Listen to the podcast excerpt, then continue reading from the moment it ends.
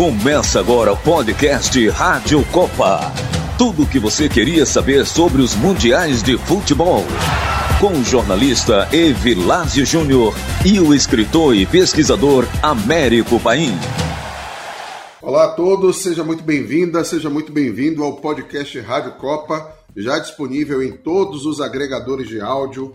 Eu sou Evilásio Júnior, estou mais uma vez ao lado do autor do Manual das Copas do Mundo, Américo Paim. Assine nosso canal em sua plataforma de streaming favorita. Nos siga em nossas redes sociais, arroba rádio Copa. Hoje nós vamos falar da Copa de 2006, o segundo Mundial na Alemanha, com direito à famosa cabeçada de Zidane com Materazzi. Olá, Américo, tudo certo? Olá, Vilásio. É esse Mundial, Mundial que pouca gente se lembra é, do futebol em si, né? Acabou ficando uma marca muito grande com essa história da cabeçada de Zidane.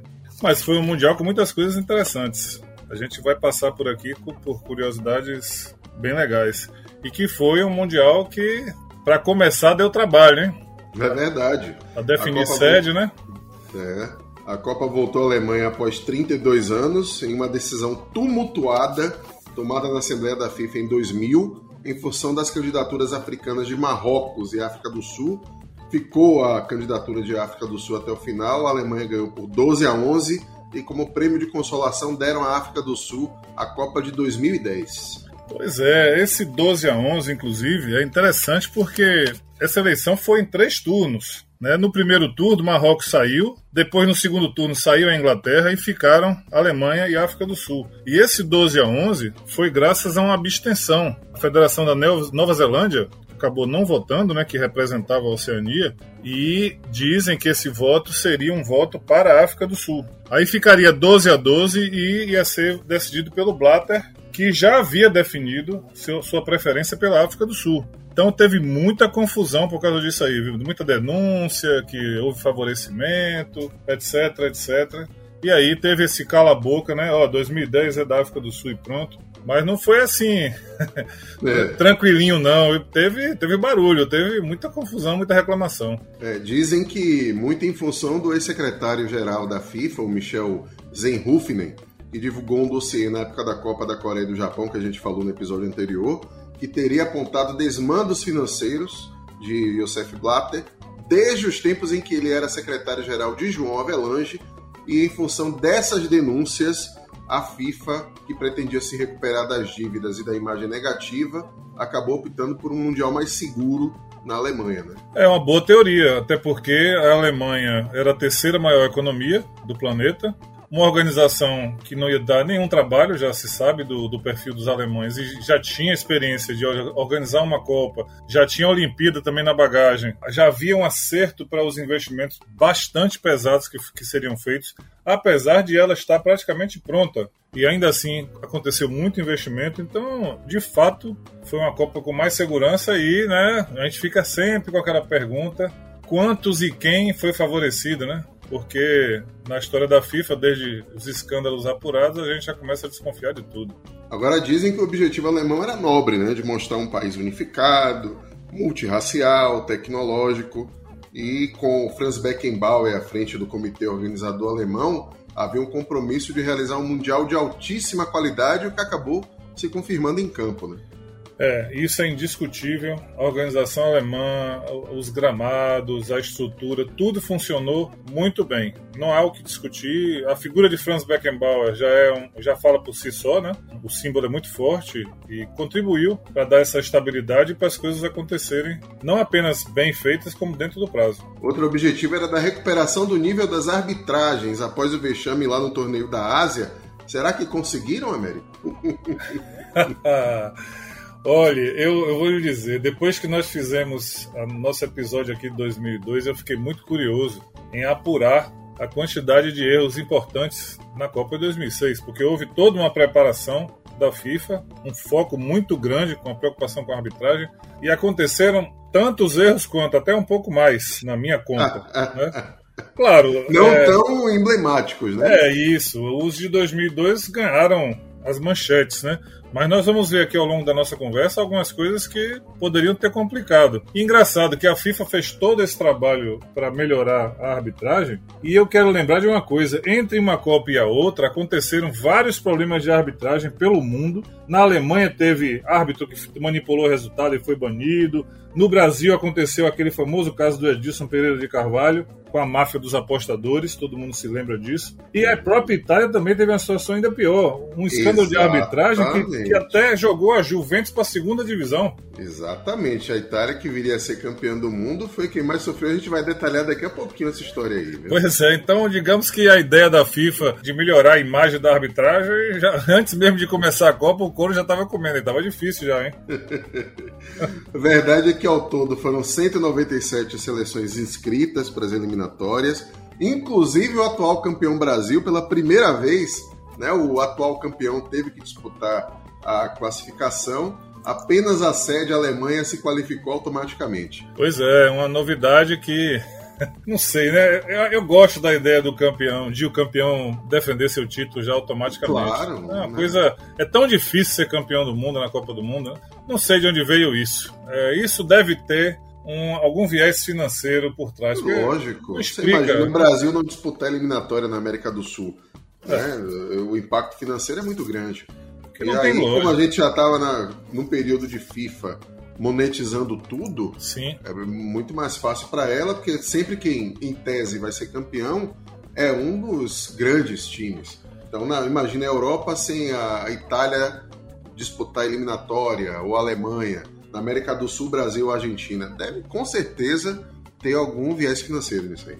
É, porque tecnicamente fala contra, né? Isso é um absurdo, é uma luta para você. Um campeão, inclusive, que por acaso, claro, mas um campeão que ganhou as sete partidas em 2002, né? E aí, copos limpos, pratos limpos, começa tudo de novo.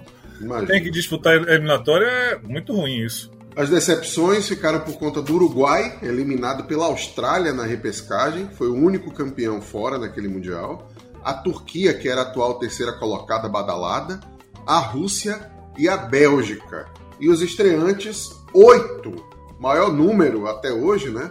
Costa do Marfim, Togo, Gana e Angola pela África, Trinidad e Tobago, Ucrânia, Sérvia e Montenegro e República Tcheca. E pela primeira vez na história da Copa, três países lusófonos estiveram presentes: Portugal, Angola e Brasil. Isso foi muito bom, né? Muito legal. E nunca mais se repetiu, infelizmente.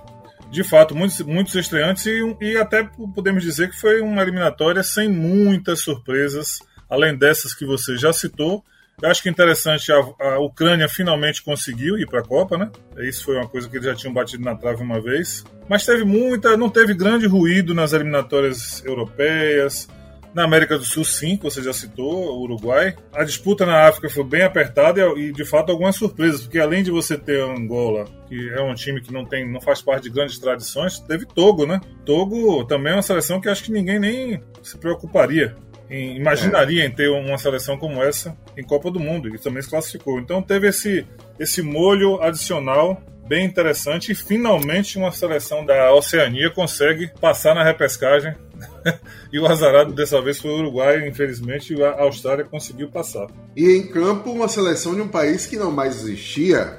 O que foi que aconteceu dia 3 de junho, seu Américo Paim? Olha, essa história é surreal, viu? Essa história é incrível. Eu até hoje sou, me incluo no grupo das viúvas da Iugoslávia, né? Porque eu, eu, eu sempre também. fui fã da Iugoslávia. É uma pena, a seleção da Iugoslávia perdeu muito com essa dissolução, né? Esse cisma político, essa cisânia política, que acabou esfacelando gerações, inclusive, muito boas que a gente acompanhou aí depois, né? Como a Croácia. A própria Sérvia e Montenegro também tinha bons jogadores. Mas o Estado Sérvia e Montenegro existia desde 2003. Mas em 3 de junho de 2006, Montenegro declarou independência. E em 5 de junho, portanto, dois dias depois, a Sérvia declarou independência.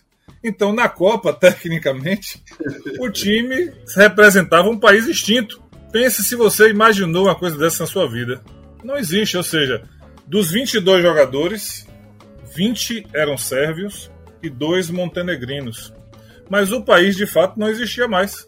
Quando entrou em campo para jogar com a Holanda, né, primeiro jogo, não existia mais o, o Estado, né? O Estado político. Incrível. É, mais uma história dessas para a Copa do Mundo contar. É, 5 de junho, quatro dias apenas antes de rolar a bola para Alemanha e Costa Rica, né? Que foi a estreia, a abertura da é, Copa. E ainda bem que a FIFA não fez nenhum movimento errado, né? Como, por exemplo, banir o país e eliminar e ficar um grupo menor. Aí Lembra como aconteceu lá no passado com a Áustria, né, com a anexação pela Alemanha nazista? Ficou sem um mesmo porque acabou ninguém aceitando o convite. Já imaginou ter que convidar uma seleção a quatro dias da abertura da Copa? Pois é. Acho que eles tomaram um juízo e. É que com essa decisão né, dos referendos internos, independência de Sérvia e de Montenegro, será que em campo foi isso que fez a seleção não conquistar nenhum ponto e ser a última colocada do Mundial? Ah, eu acho que a seleção. A gente nunca vai saber, mas eu acho que a seleção de fato não era tão forte, né? O que marcou mesmo dessa seleção foi a camisa, que é bem bonita. pra variar, né? É, o que eu, eu, gostei muito da camisa, mas o futebol deles. Também acho que deram um pouco de azar, viu, Vilas? Porque cair num grupo com Holanda e Argentina já não é boa coisa, né? Aí a Costa do Marfim também, que chegou como se diz aqui na Bahia, chegou chegando, né? Outra estreante, né? uma estreante, Costa do Marfim, que fez jogos difíceis né? com a Argentina e Holanda e que no fim também acabou vencendo a Sérvia e Montenegro. E a pobre da Sérvia e Montenegro acabou a Copa do Mundo na lanterna. A Costa do Marfim de Drogba, né? De Drogba, sim. Minha badalada. Fato é que foram 12 estádios em 12 cidades. Berlim e Leipzig, as únicas na parte oriental da antiga divisão alemã, Munique, Gelsenkirchen, Stuttgart, Dortmund, Hamburgo, Colônia, Frankfurt, Hannover, Kaiserslautern, Nuremberg, três estádios novos, a O Arena em Hamburgo, Veltins Arena em Gelsenkirchen, Allianz Arena em Munique, que custou 1 bilhão e 200 milhões de reais, e todos os demais reformados. É, um, um espetáculo, né? uma economia poderosa, é como eu disse no início, talvez nem precisasse de tudo isso e eles fizeram fizeram no tempo. Eu acho que o orçamento, a gente pode até dizer se foi muito ou pouco, mas também não, não estourou tanto o orçamento e cumpriram o que se propuseram. E a Copa foi mesmo impecável, os estádios muito bonitos, né? Aí dá gosto você ver o jogo acontecendo. Eu não concordo com a estrutura toda em volta. Eu gosto de ver o, o jogo. O jogo, estando num campo decente, tudo tende para ser bom, né? E isso não teve nenhuma falha, de fato foi muito legal. Palcos para grandes jogadores, né? Gerações incríveis. Alemanha de Ballack, Klose, e aí aparecendo Schweinsteiger, por exemplo. Portugal de Figo e Deco e aparecendo um tal de Cristiano Ronaldo.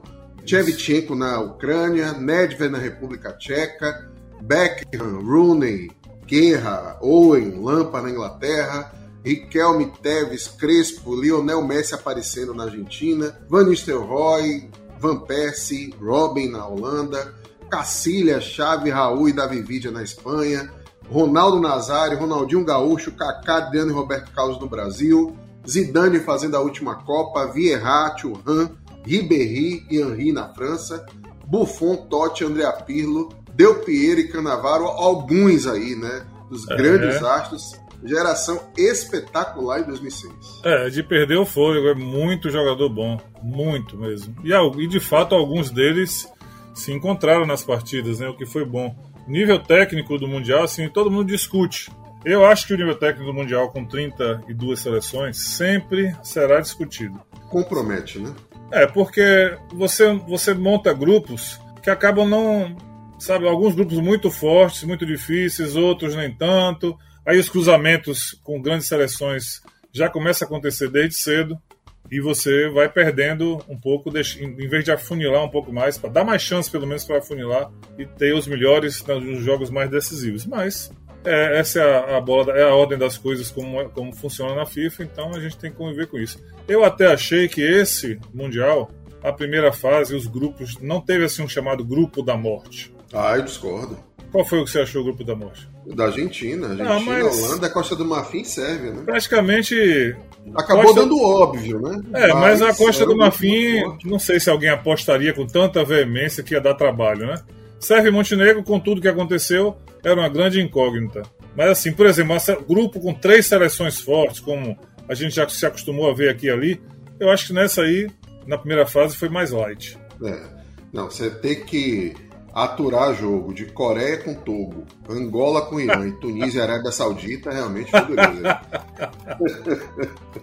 Mas os fanáticos da Copa do Mundo se divertem com todos os jogos. Não, e assim, essa foi uma Copa que eu narrei, na época a gente fez um projeto na Rádio Facom da Universidade Federal da Bahia, e a gente fez todos os jogos. Eu narrei alguns desses jogaços, para não dizer o contrário. Né?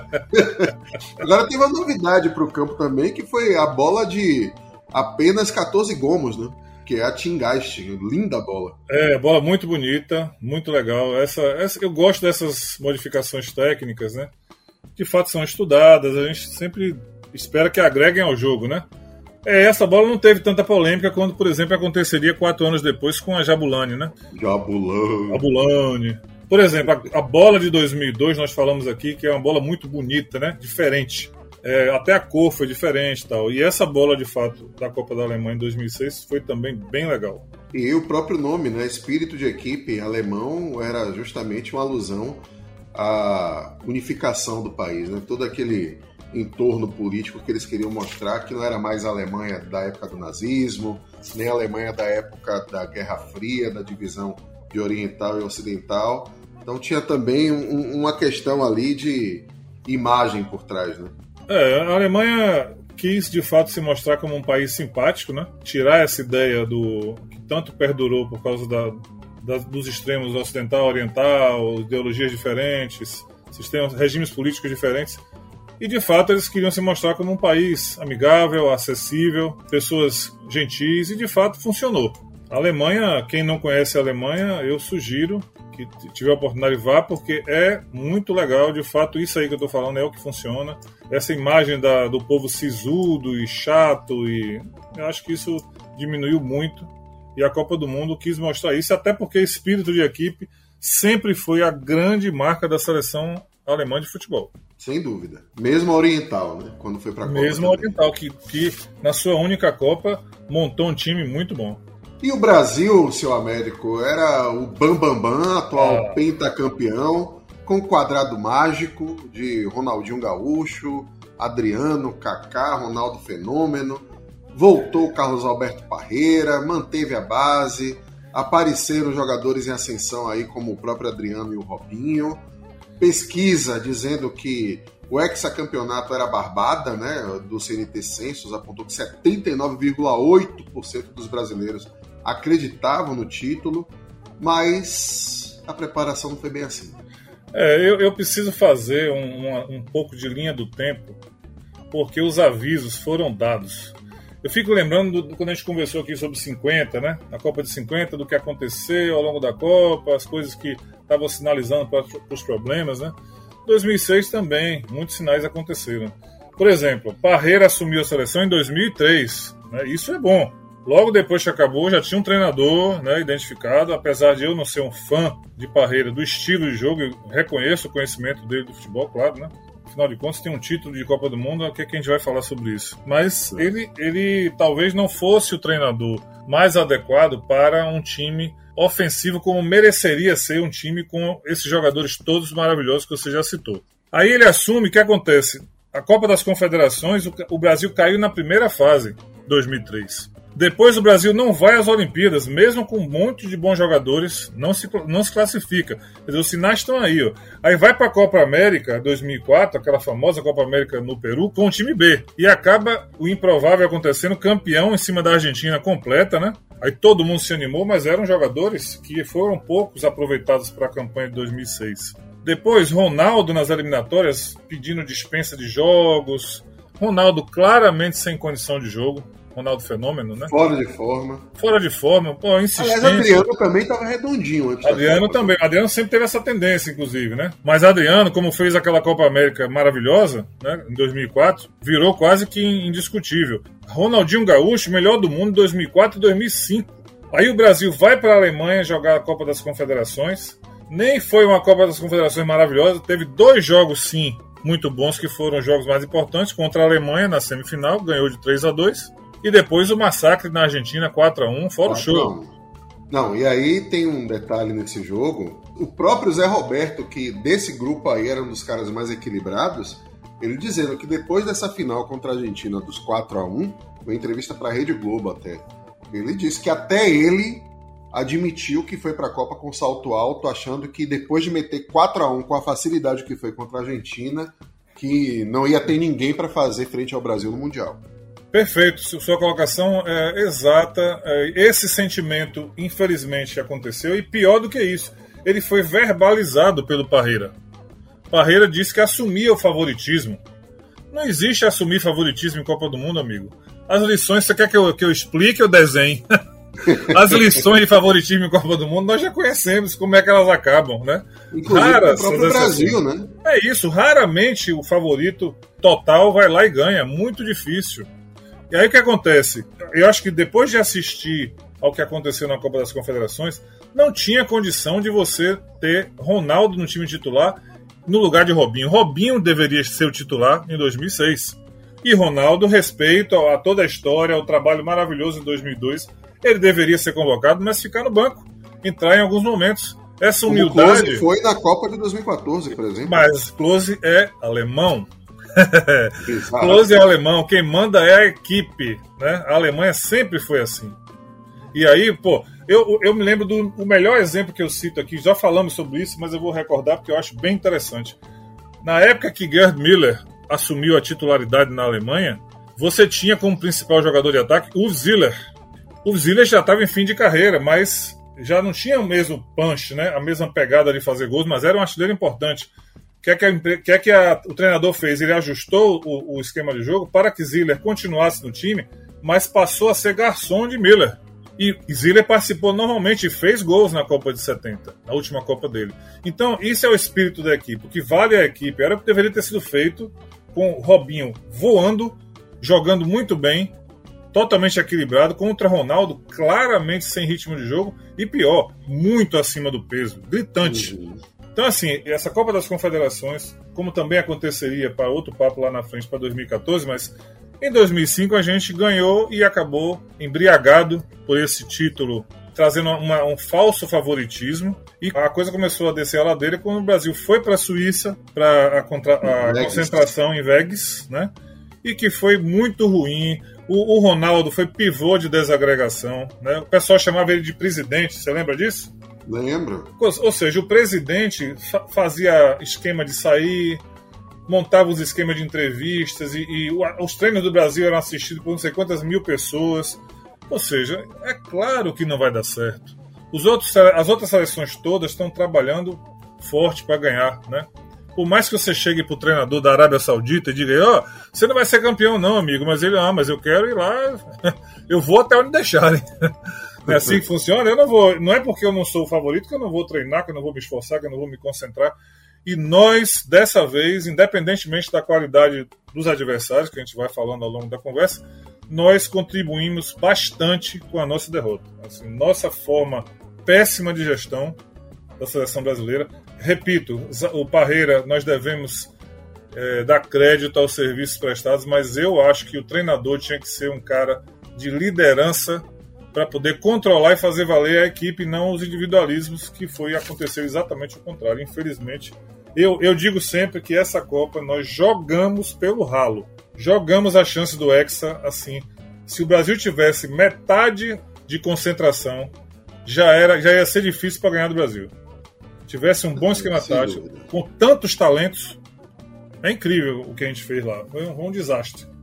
Não, e assim, a gente vai falar de 2014 em breve, né, que houve uma divisão clara de parte da imprensa uma parte apoiando muito a seleção, outra parte criticando demais, com razão. Nessa, houve uma rara unanimidade, todo mundo que acompanhava lá em Vegas dizia que o clima era de já ganhou, de estrelismo, Isso. de relaxamento e falta de competitividade mesmo. Isso. Os caras treinavam para brincar, né? E aí, Vilásio, sempre nós temos aquela velha história que a Copa do Mundo já ensinou tanto e tanto aqui, né? Quando você tem uma primeira fase que é dura, é difícil, o time fica alerta, né? E começa a se a tirar, a eliminar os problemas. Tem tantos exemplos aqui que não precisa citar, né? E aí o Brasil teve uma primeira fase com um grupo bem fraquinho que só reforçou esse relaxamento e aí acabou do jeito que foi, mas que a gente vai detalhar aqui. Mas eu acho que de fato É, é, triste. Eu não lamento tanto uma Copa do Mundo com uma seleção boa como essa daí. As outras badaladas para esse torneio eram a Alemanha, apenas porque era dona de casa, mas não era favorita. Vinha de uma renovação depois do, do vice em 2002, então o máximo que eles pretendiam chegar era nas semifinais, foi o que acabou acontecendo. A Argentina, que tinha bons valores, apesar do vexame na Copa América e na Copa das Confederações. A Inglaterra, com a melhor geração de muito tempo. E a Itália, que apesar dos escândalos, corria por fora e tinha esse desafio, né? Porque um mês antes do torneio, como você falou, explodiu aquele escândalo de compra de árbitros e as denúncias também foram dirigidas ao técnico, o Marcelo Lippi, teria sido influenciado nas escalações por Luciano Modi, que era cartolo da Juventus, como você falou, acabou sendo rebaixada, e ele teria o, o interesse de valorizar os jogadores do clube para poder comercializá-los depois.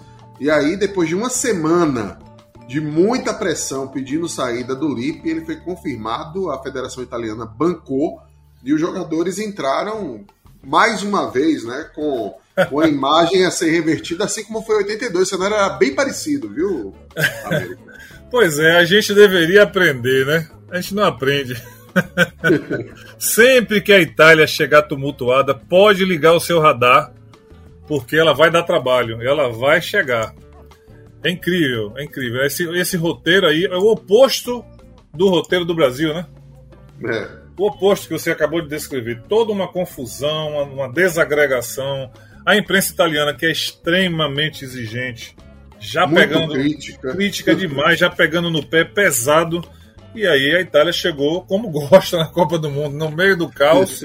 ninguém dá atenção para ela. Técnico contestado, jogadores Técnico ameaçados. É. Mas, de novo, chega com uma geração de bons jogadores, né?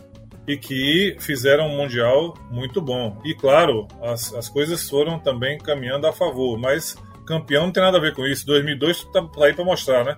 O Brasil teve um, um caminho um pouco facilitado com alguns jogos que supostamente seriam mais difíceis, acabaram sendo mais fáceis. E a Itália não está ali para vacilar, né? Você está ouvindo o podcast Rádio Copa. Vamos então aos jogos dessa Copa do Mundo no grupo A. A Alemanha classificou em primeiro, uma das poucas surpresas da Copa. O Equador foi o segundo, Polônia e Costa Rica ficaram de fora. A Alemanha começou com 4 a 2 na Costa Rica, a Polônia perdeu do Equador de 2 a 0. O Equador foi uma das grandes surpresas dessa Copa. Na segunda rodada, Alemanha 1, Polônia 0. Equador meteu 3 a 0 na Costa Rica. Na última rodada, a Alemanha deu 3 a 0 no Equador. A Polônia ganhou da Costa Rica de 2 a 1, mas não foi suficiente os sul-americanos entraram fortes na Copa do Mundo. Né? É, eu me lembro que eu gostei do futebol do Equador, assim, eles corriam muitos riscos, né? Porque não, não tinham defesa tão estruturada, correram risco em praticamente todos os jogos, exceto a Costa Rica, acho que o jogo foi um pouco mais tranquilo. Mas eles tinham uma, uma velocidade e uma efetividade no ataque que chamou atenção. Eu não vou aqui, eu vou comentar algumas coisas desse grupo, não vou falar todos os problemas de arbitragem, mas teve um interessante.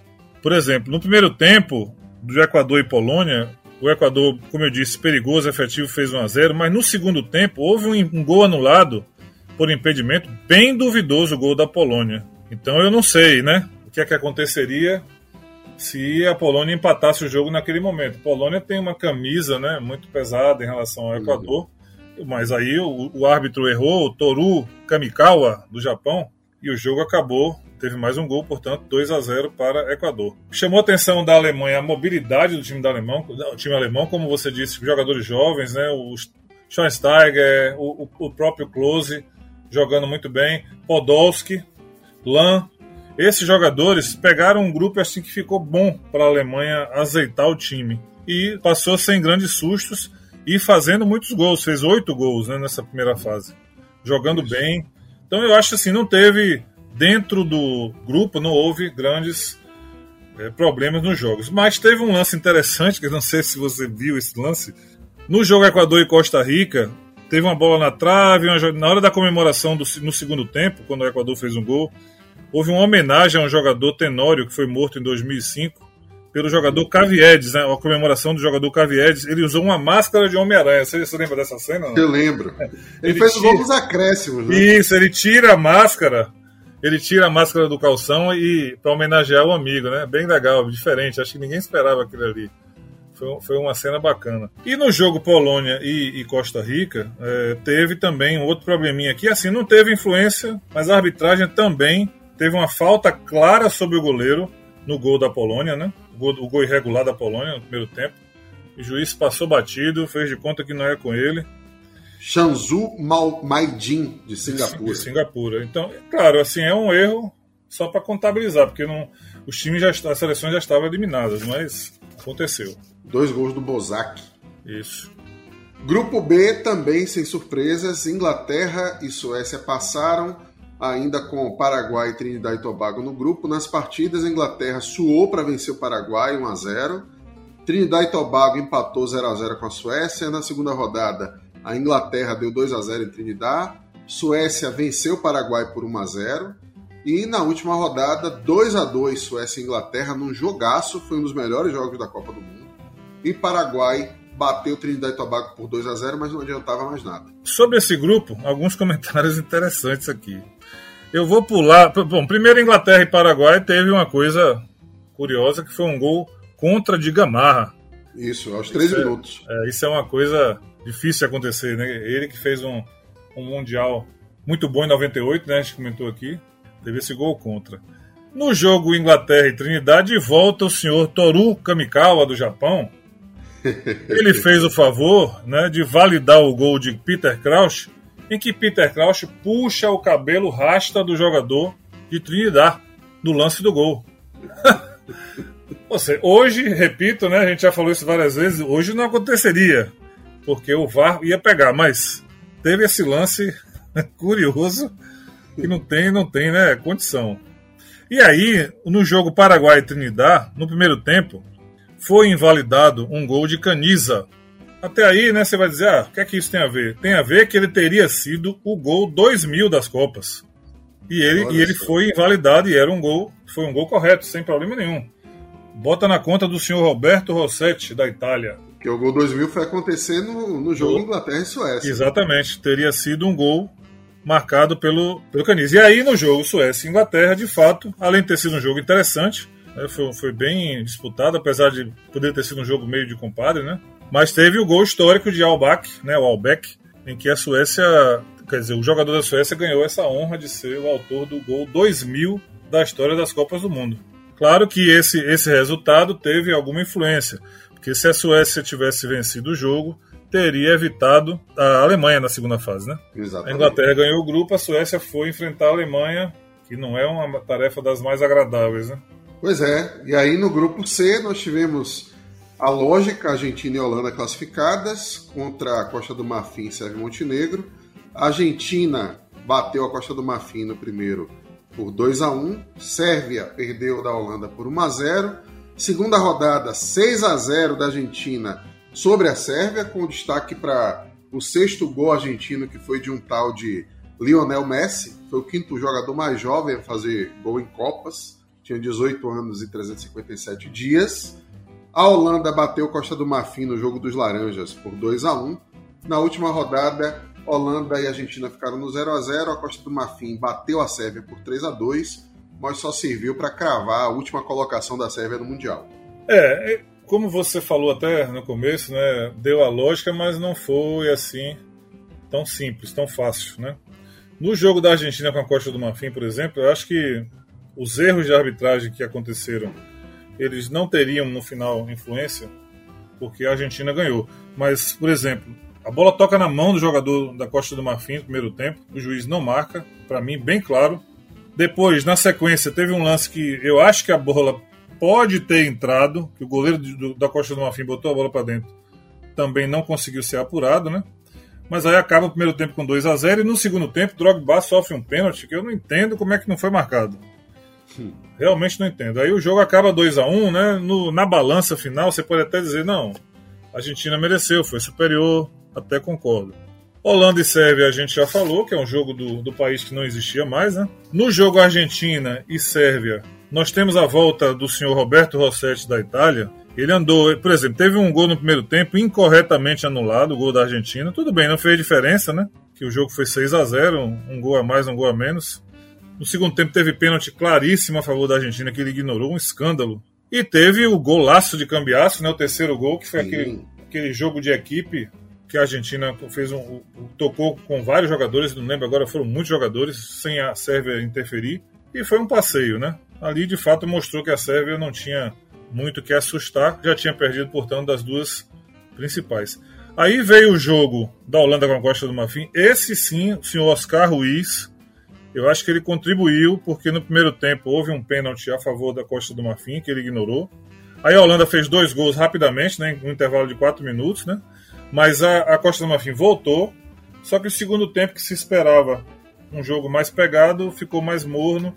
A Holanda administrou bem e foi o jogo mais importante da segunda rodada porque consolidou Argentina e Holanda como primeira e segunda colocadas, respectivamente.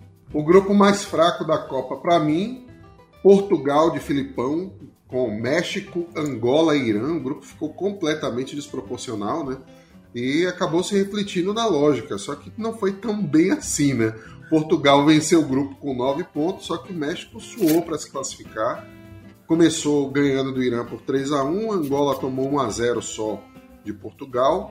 Na segunda rodada, o México não conseguiu vencer Angola, empatou em 0 a 0 Portugal deu 2 a 0 no Irã. E na última rodada, o México perdeu de 2 a 1 de Portugal, só que aí a Angola não conseguiu bater o Irã empatou em 1 a 1 e o México acabou passando a duras penas. Pois é, esse grupo, é, eu concordo com você, tecnicamente não foi legal, mas teve coisas interessantes mesmo. É, o jogo México-Irã foi um dos mais importantes, porque não foi um jogo fácil. O, o Irã, na verdade, perdeu com duas falhas da sua defesa, dois gols.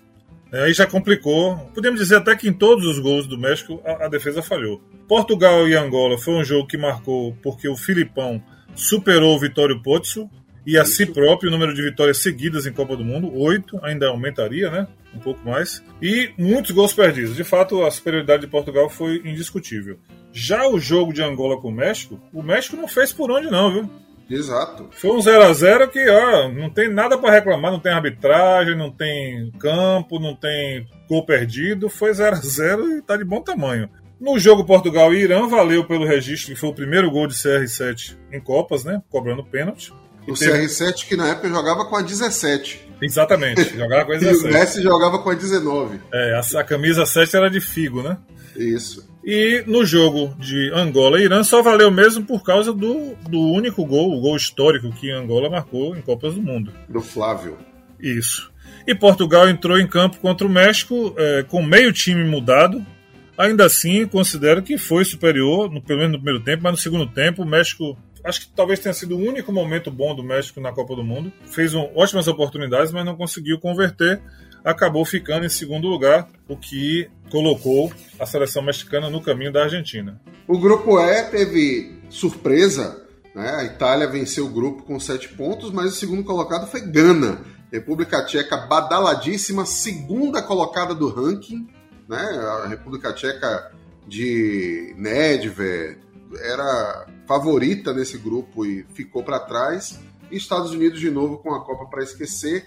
Começou tomando 3 a 0 da República Tcheca. Né? A República Tcheca parecia que com o Kohler com Rosic e o Nedved ia realmente para frente. A Itália meteu 2 a 0 em Gana, só que aí a partir da segunda rodada o bicho pegou. República Tcheca 0, Gana 2, Itália 1, Estados Unidos 1 e a parada foi decidida na última rodada com a República Tcheca perdendo de 2 a 0 da Itália e Gana batendo os Estados Unidos por 2 a 1. É, aqui nós temos alguns comentários. Estados Unidos, de fato, nada a comentar. Exceto que ele enga... a Itália acabou engasgando com os Estados Unidos, né? o time mais fraco, a seleção mais fraca do grupo. Né? Foi, foi o ponto perdido na primeira fase. Como Mas detalhe, eu... o gol dos Estados Unidos foi contra também. Foi... Contra. Os dois gols foram feitos pela Itália, né? de Lardino e o Zacardo. É, gol contra, que aí merece um comentário, né? Que foi a única seleção campeã que até hoje sofreu um gol contra na sua campanha. Na história das Copas. Foi, foi a Itália com esse gol contra no jogo com os Estados Unidos. Vale um comentário aqui sobre o nosso amigo Carlos Eugênio Simon no jogo Itália e Gana. Porque Gana já surpreendeu no primeiro jogo. Apesar de o primeiro tempo de Itália e Gana ter sido mais para a Itália, né? A Itália chegou com mais perigo, mas a seleção de Gana também chegou, chegou bem. O primeiro tempo acabou 1 a 0 porque o Pirlo fez um gol que tinha muita gente na frente do goleiro, assim, não foi um jogo equilibrado no primeiro tempo. E foi aos 40 minutos. E foi no fim, exatamente. No segundo tempo, houve um impedimento mal marcado, Luca Toni ia sair sozinho pro gol e ele marcou o impedimento que não existiu. Só que na sequência houve dois pênaltis. No mínimo haveria um debate sobre esses pênaltis a favor de Gana que ele não marcou. Né? Podemos dizer que a Itália teve as melhores chances, mas o que é você tomar dois gols de pênalti? Será que você vai criar tudo de novo assim? Não sei. Não, ainda então, mais a Itália no ambiente conturbado que tinha, né? Exatamente. A Itália, eu não sei se seria essa felicidade toda. Imagine que o segundo jogo já empatou com os Estados Unidos, né? No terceiro jogo, eu acho que a Itália foi bem mais cirúrgica, bem efetiva, pragmática, no melhor estilo e ganhou com dois gols. E Buffon garantiu o bicho, né? Como se diz aqui no ditado. Sim. Jogou muito bem. Aliás, faria uma Copa maravilhosa, né? Já começou mostrando su suas credenciais. E, e, o jogo de Gana com os Estados Unidos, eu achei o seguinte: dois dos gols foram falha de defesa e o pênalti a favor de Gana, primeiro tempo, foi um pênalti bem mandrake. E foi um árbitro de categoria, o Marcos Merck, né, Marcos né? Merck, da Alemanha, né? No segundo tempo, assim, os Estados Unidos nada mais a perder, né? Então eles jogaram de maneira franca e quase complicaram a vida de Gana aí. Mas no fim das contas, Gana passou em segundo lugar e seria o adversário do Brasil nas oitavas, né? Brasil que vinha no grupo F com Austrália, Croácia e Japão, outro grupo com surpresa, né?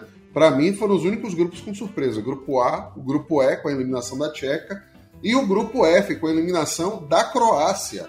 A Austrália passando, começou ganhando por 3 a 1 do Japão, o Brasil teve dificuldade para bater a Croácia por 1 a 0. Segunda rodada, Japão e Croácia ficaram no 0 a 0. O Brasil tirou o pé, né? Fez 2 a 0 na Austrália, cabia mais. Japão tomou 4 a 1 do Brasil, num passeio que reforçou o clima do já ganhou. E a Croácia empatou em 2 a 2 com a Austrália e caiu fora da Copa. É, esse grupo, de fato, nos, nos chamados coadjuvantes, foi bem emocionante, né? Porque se você olha no papel, você até imagina que vai dar Croácia, né? E como o Japão talvez fosse melhor do que a Austrália, a Austrália ficar em último lugar não seria uma surpresa, né? No papel. Aí quando começa o grupo, acontece esse jogo bastante histórico, né? Porque a Austrália venceu o Japão. Não apenas foi a primeira vitória da Oceania em Copas, como também uma vitória sobre uma seleção asiática, né? Que é aquela rivalidade. Não e o Tim Kerry também fez o primeiro gol da Austrália nos mundiais, né? Kerry que tem que ser bem reverenciado, né? Um jogador de, que representa a Austrália, né? É o, é o, símbolo do futebol da Austrália em Copas do Mundo. Mas nós podemos dizer, por exemplo, acabou não, não atrapalhando, mas o gol do Japão teve uma falta sobre o goleiro, que não foi marcada. E os gols da Austrália aconteceram no finzinho, né? Isso. O Nakamura abriu aos 26, a Austrália só foi reagir com 82 minutos. Isso. isso. Então foi, foi realmente foi muita emoção, foi, foi marcante esse jogo e já. Bom, eles, eles devem ter pensado assim, ó, a gente já cumpriu a primeira etapa que era vencer uma seleção que é mais ou menos do mesmo nível, né? O Brasil contra a Croácia, eu preciso ler, eu preciso ler a escalação do Brasil para a gente pensar assim, como pode uma seleção com esses jogadores não jogar nada? Dida, Cafu, Lúcio, Juan, Roberto Carlos. Emerson, Zé Roberto, Kaká, Ronaldinho Gaúcho, Adriano e Ronaldo Fenômeno. Que país tinha esses valores em campo? Nenhum. É incrível, é, é um desperdício. Aí você pode dizer assim. O só saiu com o Kaká aos 44 do primeiro tempo. É, pr primeiro tempo que houve um domínio técnico do Brasil, né? Mas poucas chances. Por exemplo, Ronaldo Fenômeno, você nem ouvia o nome dele. No segundo tempo, a Croácia cresce, o jogo tem chance dos dois lados. E quando entra Robinho, aquilo que nós falamos, o Robinho melhora o time. Visível como ele melhora o time. Mas o nosso amigo Parreira já tinha suas decisões, né? No jogo Japão e Croácia, teve um pênalti bem marcado para a Croácia. Isso é importante porque isso poderia ter mudado tudo, né? Só que o goleiro japonês pega o pênalti. E no segundo tempo, o Japão ainda perde um gol incrível. Quer dizer, esse grupo podia ter mais confusão ainda. Esse jogo acabou 0 a 0 e foi determinante para a rodada final, né? O Brasil, no seu jogo com a Austrália, manteve seu time da estreia. O primeiro tempo insosso, nada de interessante. No segundo tempo, o Brasil fez logo no começo com o Adriano Depois teve falha de, de Dida, que não aconteceu gol por milagre. Teve gol perdido pela Austrália, mais de um. O Brasil teve chances menos agudas até no segundo tempo, mas aí acertou trave e tal. E o gol de Fred deu aquele sossego. O Brasil. Já 45 do segundo tempo, né? Pois é, essa respirada demorou para acontecer, viu? É. Ou seja, ao final desses dois jogos, estava claro que o Brasil do papel não era o Brasil do campo. Isso. Qualquer treinador que olhasse assim dizia: ah, eu não tenho muita preocupação com essa seleção do Brasil, não, que não vai, não vai trazer grandes dores de cabeça. No jogo do Brasil com o Japão, foi o jogo que Ronaldo igualou a marca de Gerd Miller. Ele, aí o Brasil mudou, entrou Cicinho, entrou Gilberto, Gilberto Silva, Juninho, Robinho jogou. Aí ele tirou Cafu, olha o que ele fez: tirou Cafu, Roberto Carlos, Emerson, Zé Roberto, Adriano, mas não tirou Ronaldo. É incrível, né? É incrível isso. Eu não sei, eu não sei de onde vem isso. Só serviu para Ronaldo fazer os gols, igualar o recorde, né? O Brasil tomou o primeiro gol, né? Contra o Japão, mas aí virou sem muita. Perdeu o gol que não acaba mais. Foi o jogo mais fácil. Não que o Brasil tenha brilhado, mas foi Até o jogo. porque terminou o primeiro tempo 1 a 1 apenas, né? Pois é. O gol do Ronaldo já saiu nos acréscimos do primeiro tempo. Aí vem o jogo mais sensacional, que foi o jogo Austrália e Croácia, né? Isso. Que, pô, a Austrália jogando por um empate contra uma seleção, a essa altura podemos dizer tradicional, porque tem todo o DNA iugoslavo, né? Já, já tinha sido terceira colocada no Mundial em, em, em 1998, e de repente, né, abriu o placar, né? Pô, aí, ou seja, você aí tem um pênalti, tudo bem, a Austrália empata, o pênalti, inclusive, indiscutível. Mas no segundo tempo, o goleiro falha feio, assim, poxa, deu, deu até pena. A Croácia passa à frente. Mas a Austrália consegue empatar, faltando pouco tempo para acabar o jogo, né? A 12 faltando minutos. 11 minutos. É. E aí vem o lance. Do Graham Paul, você vai falar dele? É, como é que o cara marca em pleno, em pleno 2006, com tanto recurso, o cara dá dois cartões amarelos pro jogador e vai dar um terceiro. Terceiro. Não, e depois ele ainda disse que foi falta de atenção mesmo. É, ou seja, ainda bem que não teve né, problemas maiores, porque a Croácia foi eliminada, mas imagine o problema. É, mas a FIFA não aceitou, não, né? Ele não, não atuou mais na Copa do Mundo, ele foi banido do torneio. É, ele, ele, o Graham Paul. Pagou essa conta. E Mas o Simonite é... entrou na história como o único jogador da história a receber três cartões amarelos em um jogo, né? Já pensou ele contando pros filhos? Meu filho, eu sou o único na história das Copas do Mundo. Levei três cartões amarelos em um jogo. Cara, inadmissível, né? Com todos os recursos que nós temos hoje. Enfim, mas é claro que na época ainda não tinha tudo que nós temos hoje, mas é. Ah, mas não precisava de VAR, né? Não, não, não precisa. Isso é, um, isso é um caderninho, né? Eu, eu fico é... lembrando aqui que nós conversamos da Copa de 66, que o juiz ficava anotando as advertências quando não tinha ainda os cartões, né? Pô, Exato. e o cara com o cartão na mão é só anotar. O... Ah, não dá, não dá para aceitar isso. Foi muito feio. Essa não tem justificativa. Não, não tem não. Essa foi muito feia. Mas aí foi a primeira classificação da Austrália para a histórica. a segunda fase, né? A primeira classificação de uma equipe da Oceania também para essa fase de mata-mata e uma comemoração de final de Copa do Mundo. Eles pareciam que tinham ganhado o título, né? É, nós temos que lembrar aqui Claro, que nós temos que lembrar o que você já falou. Lembre-se que a Austrália, para ir à Copa do Mundo, eliminou o Uruguai. Exato. Apenas isso. Então, elimina o Uruguai e agora se classifica para as oitavas, espetacular.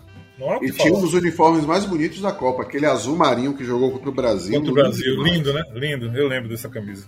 Lindo demais. Vamos ao grupo G, então, um grupo em que a França não cometeu o mesmo deslize de 2002, né? Confirmou aí a, o favoritismo suou, mas conseguiu passar em segundo, mas a surpresa foi a Suíça ser a primeira num grupo que ainda tinha Coreia do Sul e Togo. O Togo, que tinha problemas de bastidores, jogadores cobrando bicho para entrar em campo na Copa do Mundo, uns brigando para ser titulares, outros não. O técnico foi demitido, depois voltou a confusão dos diabos e começou perdendo da fraca Coreia do Sul por 2 a 1 enquanto França e Suíça fizeram 0 a 0 Segunda rodada, de novo a França parecia que ia tropeçar. Empatou em 1 a 1 com a Coreia, a Suíça meteu 2 a 0 em Togo. Na última rodada, a França confirmou que tinha mesmo que seguir no Mundial, deu 2 a 0 em Togo, enquanto a Suíça repetiu o placar contra a Coreia do Sul. A França confirmou favoritismo entre aspas, né?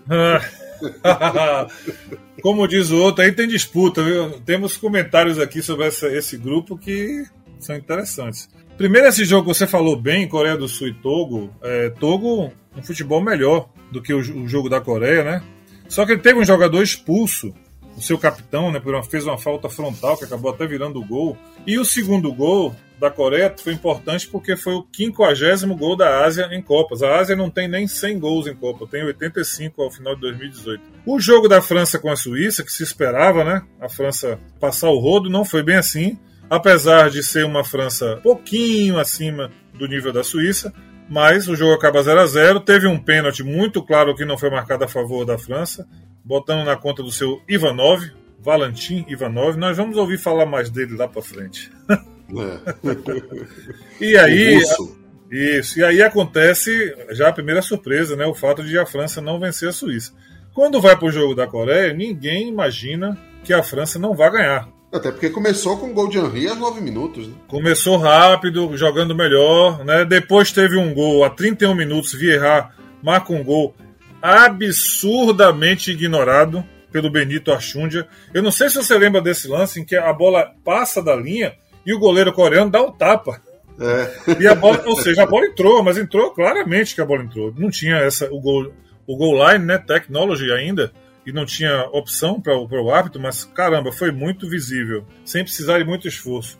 Aí no segundo tempo, a França atacou, e aí a Coreia veio lá e no único lance praticamente do seu ataque foi lá empatou o jogo. Isso foi de fato uma grande surpresa. Como a Suíça vence Togo, aí a França tinha a obrigação de, de vencer o jogo, para não correr o risco de no outro jogo, por exemplo, a Coreia ganhar e ela ser eliminada. E o jogo foi duríssimo, só foi fazer gol no segundo tempo. Pois é, e aí o que aconteceu no jogo França e Togo? Um tal de Zidane estava fora com dois amarelos o rapaz é cabeça quente, viu? toda, você vê que toda a Copa que, que, ele, que a gente lembra dele, né? No caso 98 e 2006, porque 2002 ele só jogou uma partida machucado, né? Em 98 ele teve aquela expulsão, né? Que acabou pegando o gancho de dois jogos. E agora no jogo decisivo contra Togo, ele estava de fora com dois amarelos. E era aniversário dele esse, esse dia aí. Só que quem salvou. de junho. É, e quem salvou foi o aniversariante também, o Vieira, que também fazia aniversário nesse dia e foi o cara que fez a diferença. Ele fez gol e fez assistência, né? E aí a França. Aos 10 minutos e aos 16 deu assistência para Henry. E aí a França respirou, foi em frente e a Suíça administrou tranquilamente seu jogo com a Coreia do Sul e surpreendentemente passou em primeiro lugar. Essa informação é muito importante porque definiu que a, a, as oitavas entre França e Espanha sairia o adversário do Brasil. Verdade. E a Suíça já mostrando que tinha uma defesa que era um paredão, né? Isso. A gente vai falar mais tarde. Exatamente. no grupo H, sem surpresas, Espanha em primeiro, Ucrânia em segundo, Tunísia e Arábia Saudita só figuraram no grupo. A Espanha começou atropelando a própria Ucrânia por 4 a 0. Tunísia e Arábia ficaram no 2 a 2. Segunda rodada, a Ucrânia devolveu os 4 a 0 na Arábia Saudita. A Espanha meteu 3 a 1 na Tunísia Última rodada, a Espanha jogou só o suficiente para ganhar da Arábia e confirmar o primeiro lugar no grupo por 1 a 0, mesmo placar de Ucrânia e Tunísia. É, eu não vou criar muita polêmica, mas eu vou só fazer aquela, aquela provocação sobre a arbitragem, que nesse os erros de arbitragem que aconteceram nesse grupo, eles foram todos prejudiciais, os principais, todos prejudiciais à Tunísia. Talvez, não vou aqui, né, não sou adivinho, mas talvez a Tunísia tivesse um destino melhor nessa primeira fase. Porque assim, o jogo Espanha e Ucrânia, o erro de arbitragem que aconteceu foi o gol de pênalti que, para mim, a bola foi fora da área. É, o gol do Davi Villa. É, e nem era passível de expulsão. Um negócio que, não um contato, o cara expulsou. Não vou dizer que mudasse porque o jogo estava 2 a 0 você tirar dois gols da Espanha não é uma tarefa fácil. Então essa, essa vai para conta do seu Máximo Bussaca, da Suíça. Só que no jogo Arábia e Tunísia, aí a coisa começa a complicar, porque teve um pênalti não marcado para a Tunísia. É, é uma coisa que, se a Tunísia vencesse, ela ia chegar no jogo contra a Ucrânia. As duas disputando a vaga. É, isso aí. Né? Então, assim, no pênalti não marcado para a Tunísia. Nesse caso, a gente tem que lembrar também que o gol de empate da Tunísia foi no finzinho, né? Mas, mas tudo bem.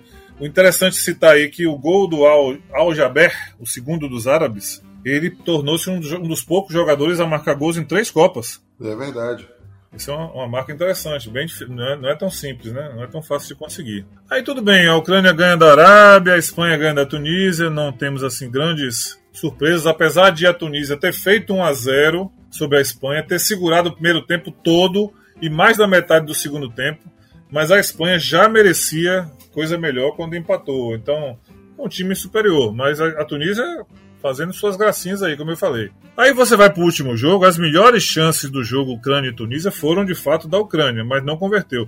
Só que o pênalti que resultou em gol da Ucrânia não existiu. Uhum. Então a Tunísia é, foi prejudicada pela arbitragem nesse grupo. Eu acho que não, nunca saberemos né, se ela tivesse um, ia ter um destino melhor, mas o, a atuação dos árbitros complicou a vida dos tunisianos. E com um detalhe interessante, né? Porque os três jogos da Tunísia foram de três árbitros com uma certa tradição, né? O Mark Shield da Austrália no primeiro jogo, aí contra a Espanha foi o Carlos Simon, o brasileiro, Sim. e no último jogo foi o Carlos Amarilha. É, bons árbitros. Bons Apesar árbitros. de que contra a, contra a Espanha eu não tenho, não, não tenho registro de problemas com a arbitragem. Mas, como eu disse que eu não queria falar muito sobre a arbitragem, mas não tem como, né? Porque isso aí, assim, para seleções que não chegam à Copa do Mundo com status de favorito, pô, um erro é uma coisa que é um preço muito alto, né? Pois é, e claro, né? Uma Copa que tinha o propósito de recuperar o vexame que foi 2002. É, vexame difícil de ser superado, mas também não justifica alguns erros que a gente vê aqui que, sinceramente, não precisavam acontecer. Você está ouvindo o podcast Rádio Copa. Mas vamos então às oitavas de final, que começaram com Alemanha e Suécia no São João 2 a 0 para os alemães. É, já é esperado, né? Assim, mas aconteceram alguns probleminhas, né? Eu acho. Como a Alemanha passou, eu não, não vou aqui colocar isso na conta do Carlos Simon como uma coisa de tanta relevância. Mas eu acho que, por exemplo, quando a Alemanha, o primeiro tempo da Alemanha foi uma verdadeira blitz. Foi 2 a 0 e podia colocar muito mais. Só que a expulsão do jogador da Suécia que aconteceu, achei muito rigorosa. Já havia uma superioridade técnica. O jogador da Suécia expulso, aí ficou mais difícil ainda. Mas a Alemanha no segundo tempo continuou dominando muito e ainda teve o pênalti mal marcado contra a Alemanha que foi desperdiçado. E o, o jogador Suécia perdeu. Então, assim, uma vitória sem discussões, mas, por exemplo, para quem tem aspirações de ser árbitro de alguma coisa mais lá para frente, o Simon. Jogou foi, fora. É, não foi bem nesse jogo, não. O segundo jogo do dia foi a Argentina 2 a 1 no México com dificuldade, hein? E Sim. tava lá o Busaca outra vez. É, o Busaca teve a sua participação. Lembra que a gente falou de gols creditados indevidos? Esse foi o caso, né? O gol contra, né? o gol do 1 a 1 foi um gol contra. Ele creditou o gol a Crespo.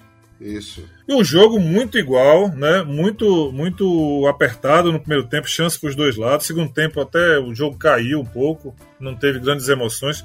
Mas aí entra o senhor Maxi Rodrigues e faz aquele golaço. Golaço. Que coisa maravilhosa aquele gol, que coisa, né? É para você assistir, ver, rever várias vezes. Foi o que fez a diferença, porque o jogo não teve é, uma, uma coisa aguda né, na prorrogação. Mas a Argentina com, aproveitou bem esse, esse, a técnica do seu time, né? E acabou vencendo. Como curiosidade, o técnico mexicano é argentino, né?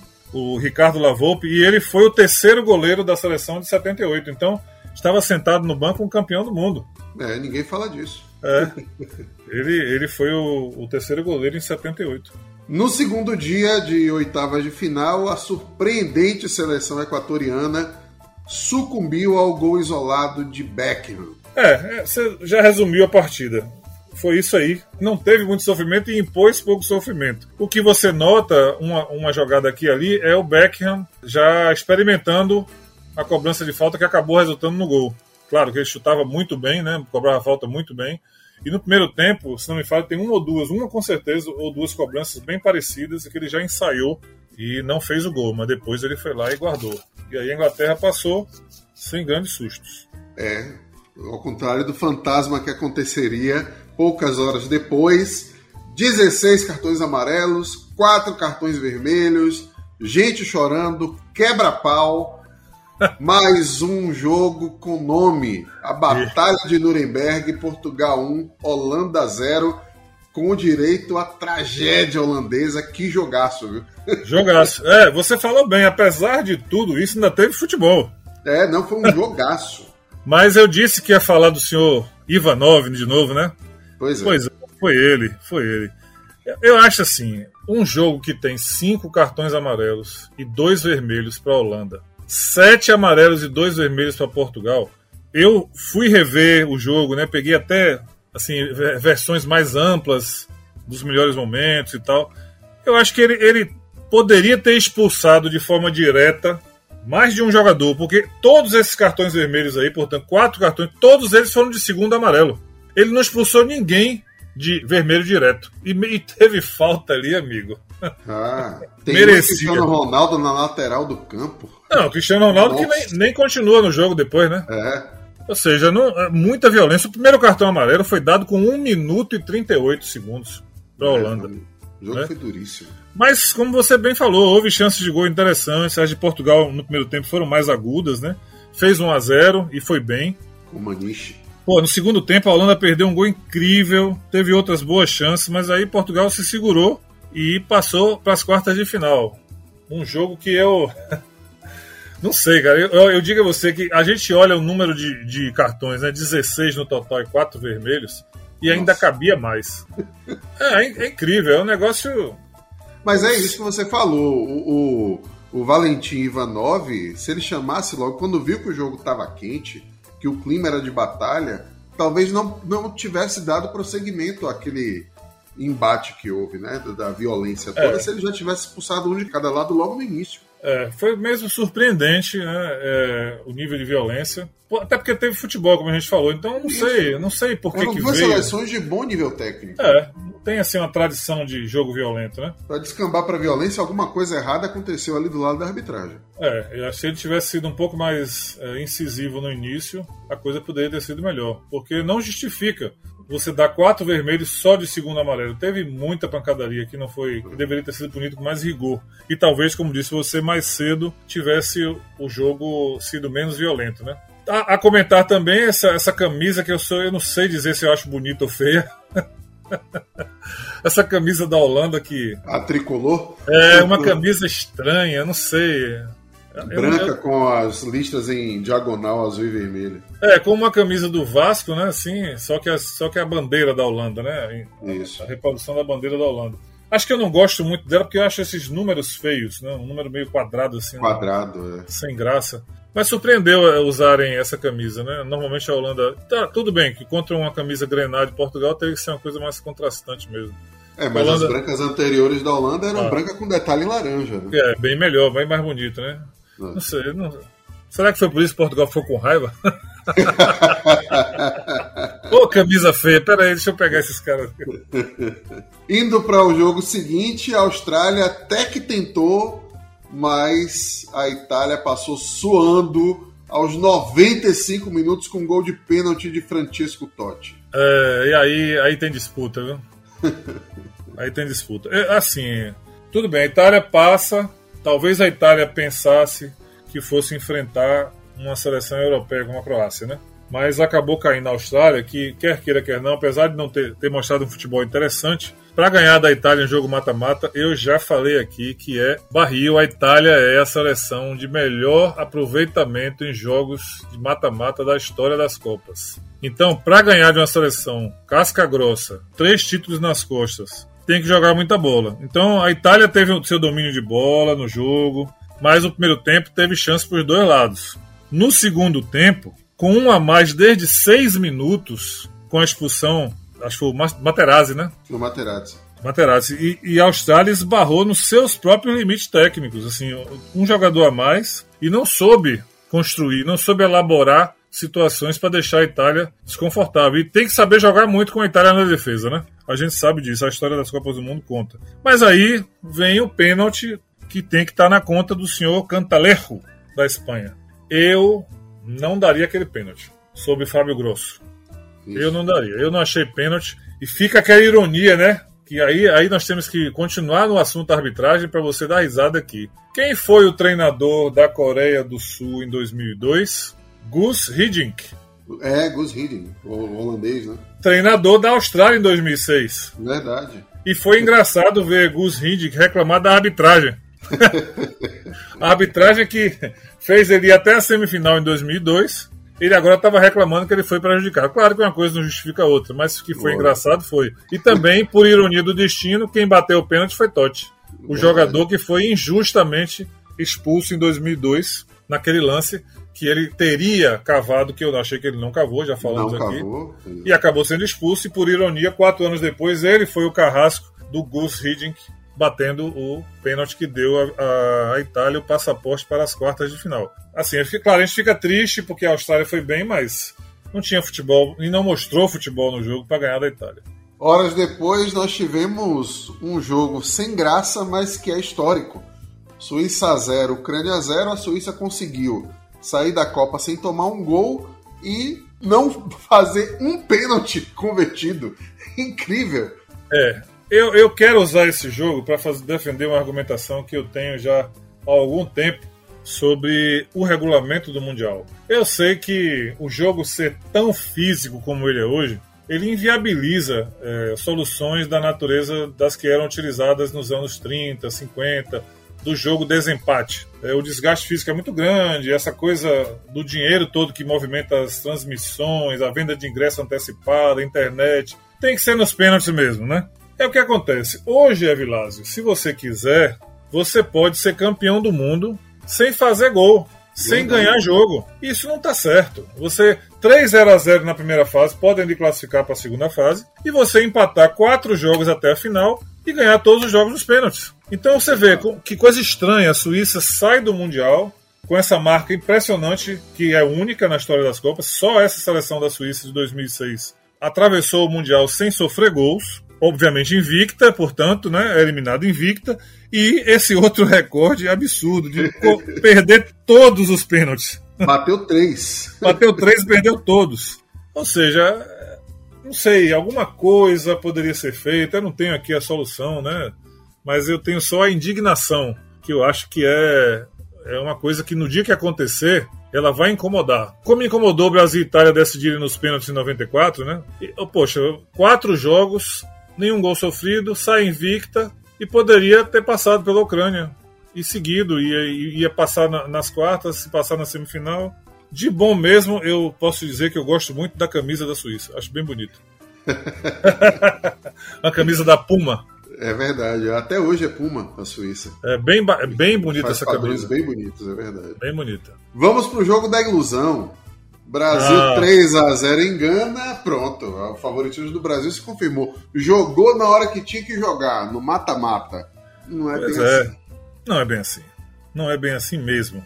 Eu acho que Gana, como outras seleções africanas, primeiro a gente tem que dizer, né? O Brasil nunca perdeu sequer um ponto para uma seleção africana. Em Copa do Mundo. Não, nunca perdeu. Em Copa do Mundo não. Olimpíada e outros, mas em Copa do Mundo nunca perdeu, né? Então, assim, esse foi o jogo das marcas, né? Ronaldo foi a 15 gols, na época, portanto, artilheiro acumulado isolado, né? Marca que só seria derrubada depois pelo, pelo Close. Mas com o primeiro gol do Brasil marcado a 5 minutos, ali foi um passe espetacular. Espetacular, nossa, sensacional. Belíssima. Foi do Kaká, não foi? Foi Kaká, foi Kaká. E ele entra sozinho, faz a sua parte, que ali ele tinha fôlego, para aquilo ali ele tinha fôlego. Dá aquele seu drible conhecido, deixa o goleiro sem pai nem mãe, faz o gol 15 gol. E Adriano fez o, seu, o gol 200 do Brasil em Copas do Mundo.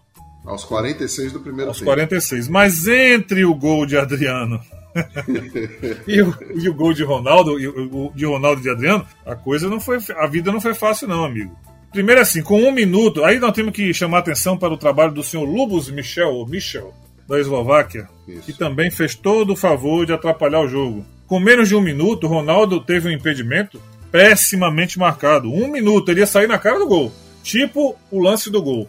Tudo bem, depois o Brasil ganhou, né? E fez até ele fez gol também, então não teve problema. Aí teve o pênalti não marcado sobre Adriano. Discussão se estava impedido, não estava impedido. Depois o gol de Adriano, ele está em impedimento. Isso, dá um ataque muito à frente. Não, não tem dúvida, né, que está em é. impedimento. E o placar não precisa foi. de vá também, não, não foi coisa Não. de traçar linha e tal. Não, tava muito impedido. Mas, meu caro Evilásio, você deve se lembrar que depois do cruzamento da Espanha, que a bola não saiu, tudo é possível. É. É só olhar a posição do Bandeira que não tinha como não marcar esse impedimento. E além disso, o Brasil ficou muito no lucro porque Gana teve algumas chances no primeiro tempo. Isso. Não aconteceu nada. No segundo tempo, aí a coisa se inverteu. O Brasil teve suas muitas oportunidades com Roberto Carlos, Ronaldo, Cafu, Juan. Mas eu quero chamar a atenção. Teve o gol do Zé Roberto, também foi um gol legal, né? apesar um lance difícil, mas estava em boas condições. Mas o jogo com Gana foi o jogo que Parreira teve sua última oportunidade para resolver dois problemas. Primeiro, não dá para continuar, não dava para continuar com o Ronaldo. Nunca teve que estar lá como titular. E segundo, os buracos da defesa do Brasil. A facilidade com que os jogadores de Gana apareciam em condição de marcar é porque não foi o dia de Gana. Gana teve jogos superiores na primeira fase. Contra o tinha medo de Brasil. estar enfrentando o Brasil, né? É, talvez fosse, tava a responsabilidade, né? A gente não pode é, esquecer que é um jogo de oitavas, né? Não é um jogo qualquer. né? ou seja, é um jogo que a, que a seleção que está ali é, enfrentando uma seleção pentacampeã do mundo não é uma responsabilidade como outra qualquer. E eu, eu acho que eles não fizeram o seu melhor jogo, mas ainda assim poderiam ter feito gols no Brasil. Tal a facilidade da defesa brasileira. E aí, fechando as oitavas de final, Espanha abriu com Davi Villa de pênalti aos 28 minutos, mas aí a França apareceu para a Copa, virou para 3 a 1 inclusive com o terceiro gol, quando tomava pressão, de Zinedine Zidane. Pois é, rapaz, eu tenho uma coisa curiosa sobre esse jogador, sabia? Eu tenho uma admiração muito grande pela classe, pela elegância do Zidane, né? Pela, pela visão de jogo, coisa que ele mostra, inclusive como treinador. Mas eu não consigo compreender como é que as seleções deixam Zidane tão solto. É incrível, né? Eu não entendo. Você assiste ao jogo da França com a Espanha e o resumo é bem o que você falou. O primeiro, o jogo foi equilibrado no primeiro tempo. Os dois gols praticamente foram as únicas chances do primeiro tempo. Mas Zidane jogando completamente à vontade, solto, solto, isso é um perigo. E ele fazendo o que queria. Não- tudo bem, não, não houve criação que possa botar na conta dele para dizer, não, ele fez, ele aconteceu, não. No segundo tempo, o mesmo equilíbrio. E no momento, como você disse, que a França sofria mais do que agredia, ele participa do segundo gol, Gol de forma fundamental, e ele faz o terceiro gol. Isso. Ou seja, ele só precisou de duas jogadas. Para decidir a classificação da para França. decidir. Ou seja, a França que vinha bem mambembe né, da primeira fase, contra uma Espanha que, apesar de ter tido adversários não tão resistentes na primeira fase, mas o time muito mais azeitado, né, que já era um pouco a base do que aconteceria em 2010, Isso. e simplesmente a França cirúrgica vai lá e mata o jogo graças ao seu grande jogador que apesar da cabeça quente conhecida e ter feito a primeira fase que pouco agregou na segunda fase parece que ele se sente à vontade né? Jogo decisivo alguém me chamou? É tipo isso ele, ele é- e ele matou ele acabou o jogo com a, com a Espanha. Ele foi o responsável. Não foi brilhante mas foi como eu disse muito eficiente. E aí Eu a acho França engraçado como os roteiros eles vão aparecendo, né? sim. Aparece ali a, a- a falha de marcação do Brasil contra a Gana, aí aparece o ressurgimento de Zidane na Copa. Pois é, eu, eu penso assim, ó, no trabalho de empresas, por exemplo, quando você fala em planejamento, você sempre, eu sempre aprendi isso. O planejamento é o setor que olha para a frente. Quem olha para o, o dia a dia, quem olha para a hora que está acontecendo, é quem está executando o trabalho.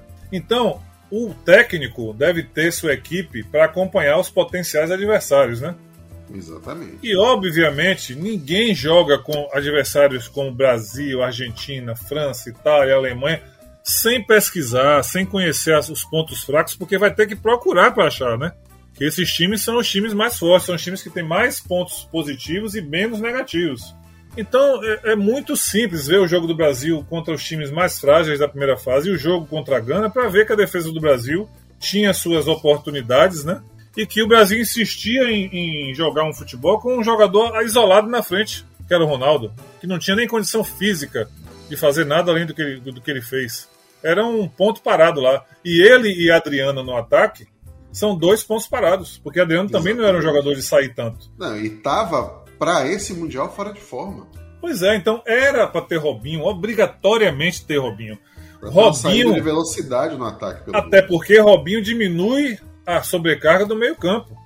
E o Robinho não era badalado na Europa naquela época ainda. Né? Não, era um garoto. Então a atenção ainda. ia ficar sobre o imperador da Internacional Exatamente. e Ronaldo. E aí, se a coisa apertar, você coloca Ronaldo, porque Ronaldo. Aí ele vai, vai mexer na, na marcação, porque os, os, defensores ficam preocupados, aquela história. Mas não sair, porque se você sai com ele no início, coloca ele para começar, começar o jogo, fica muito manjado, a jogada toda em cima. Bota um cara e bota um na sobra, ele vai fazer nada. Como ele não fez. E aí vamos para as quartas de final que começaram com um jogaço e a renovada seleção alemã tirou a badalada argentina nos pênaltis.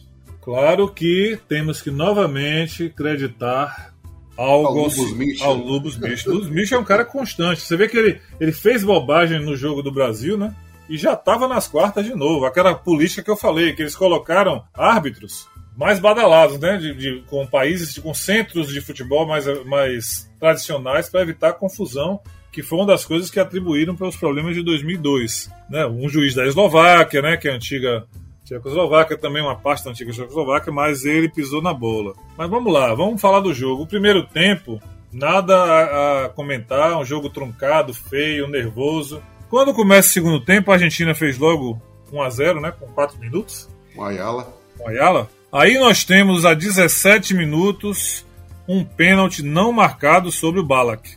Assim, para mim também não tem muito o que discutir que foi pênalti. Continuam muitas faltas no jogo, tal e qual o primeiro tempo. Aí tem um, um o Abondanzieri sai machucado, o goleiro da Argentina, 25 minutos. Muitas pessoas comentaram sobre esse lance como uma coisa que acabou influenciando na disputa de pênaltis. Eu nunca vi a Abondanzieri como um grande pegador de pênaltis. Não. Não entendo por que, que falaram isso, mas comentaram na época. Ele sai do jogo. Aí sai Riquelme a 27. Já era o treinador querendo segurar a onda, né? Isso. Tira o jogador mais criativo, né? E aí Close, sempre ele aparece para salvar a pátria de cabeça no seu melhor estilo a 35 minutos. E a 43 minutos, amigo, um pênalti sobre o Max, que eu não sei, o Max Rodrigues, porque não sei que não foi marcado, não sei porquê. Eu não sei se ele poderia compensou. Ter dado a vaga para a Argentina. É, poderia ter dado a vaga para a Argentina, que não seria. Ah, ali foi, foi lei da compensação, claramente. Eu acho que foi, porque foram dois pênaltis para mim muito claros, né? E o cenário da prorrogação ele foi o mesmo do, do primeiro tempo. Poucas chances, muita marcação, muita porrada. Eu acho que, que acabaram se poupando e chegamos à grande estrela do jogo, o goleiro alemão Lehmann. Lehmann. Tem uma cena interessante é, essa não é uma cena tão incomum. Mas depois que revelaram as histórias, a gente fica pensando se não foi isso. É, além do Khan, aparece um outra, outra pessoa conversando com o Lehmann separadamente. Aí o pessoal disse que estavam falando sobre os batedores da Argentina. E é fato que Lehmann estudou os batedores da Argentina. E é fato que ele vai na bola em todas as cobranças. Todas. Inclusive a que o Cruz faz e a que o Rodrigues faz. Todas ele vai no canto certo, pega duas. Ayala e, e Cambiaço. Ayala e Cambiaço e vira o herói da classificação da Alemanha. Lembrando que tanto a Alemanha como a Argentina, elas vinham invictas em disputas de pênalti, né? E a Alemanha muito é, sempre foi muito eficiente em cobrança de pênalti. Não Isso. foi diferente dessa vez. E o goleiro deu esse show, que eu acho uma coisa bem razoável, né? Nos dias de hoje. Verdade. Competições de alto nível, você vai enfrentar esses caras, você até com, com esse êxodo exagerado né, dos jogadores sul-americanos para a Europa. Os caras estão aí jogando, batendo pênalti, você sabe. Você, todo mundo se conhece. E ele fez o dever de casa certinho. Ele já é um goleiro que intimida, né? Um goleiro muito alto, né? Com Sim. uma postura que assusta o batedor, né? E acabou resolvendo. Não, e era um goleiro experiente em meio aos garotos da Alemanha que estavam em renovação. Né? É, é bonito assim ver a torcida empurrando, é um jogo meio sem peso, né? Porque a Alemanha, apesar de estar tá jogando em casa e tem aquele peso todo da Alemanha, mas o peso que eu digo do favoritismo, porque todo mundo Isso. sabia que não era não era a Copa para ser campeã, não se esperava, né, que fosse a Copa para ser campeã. Exatamente. Eles e esse jogo com chegariam no máximo à semifinal e cumpriram, né? E esse jogo com a Argentina meio que estava no roteiro, né? Que era você ganhar o seu jogo, o seu grupo, se classificar nas oitavas e a Argentina fatalmente se classificaria em primeiro no grupo dela e era uma das possibilidades, ou ela ou a Holanda. Então, nessas quartas de final, acho que o planejamento da Alemanha era mesmo pegar ou a Argentina ou a Holanda. E, e aí vamos para o segundo jogo das quartas de final, aquilo que eu falava do roteiro sendo desenhado, né? A França por um lado, as falhas do Brasil do outro. E aí a Itália tomou gosto pelo mata-mata, meteu 3 a 0 na Ucrânia, abriu logo com Zambrota e apareceu um tal de Luca Toni marcando duas vezes. É, eu só tenho a comentar que o placar reflete a eficiência da Itália, não reflete facilidade no jogo, porque a Ucrânia, mesmo perdendo por 1 a 0 e depois perdendo por 2 a 0, chegou várias vezes com perigo e Buffon mais uma vez mostrou que não estava para brincadeira e teve bola na trave, mais de uma. Não, ele fez uma defesaça no chute de Chevchenko. Sensacional. Eu acho que o Buffon foi o grande responsável, mas a Itália mostrou de que, o que tem de melhor, né? As falhas da defesa foram bem exploradas pela Ucrânia, mas não viraram gols, e os contra-ataques italianos mortais. E a Itália passou com um 3 a 0 que, por ser Ucrânia, talvez as pessoas disseram: ah, foi um jogo fácil, a Ucrânia não tem tradição, primeira Copa. Mas não foi bem assim. Não foi bem assim. A Itália passou com seus méritos, claro, mas é um jogo para. Não é para botar na conta da facilidade, não. E assim como 82 foi chegando, chegando, sem muita badalação. Já estava na semifinal. Já estava na semi. e aí vamos para o grande jogo das quartas de final: Inglaterra 0, Portugal 0. Mais um drama do time de Filipão e que eliminou os favoritos ingleses nos pênaltis.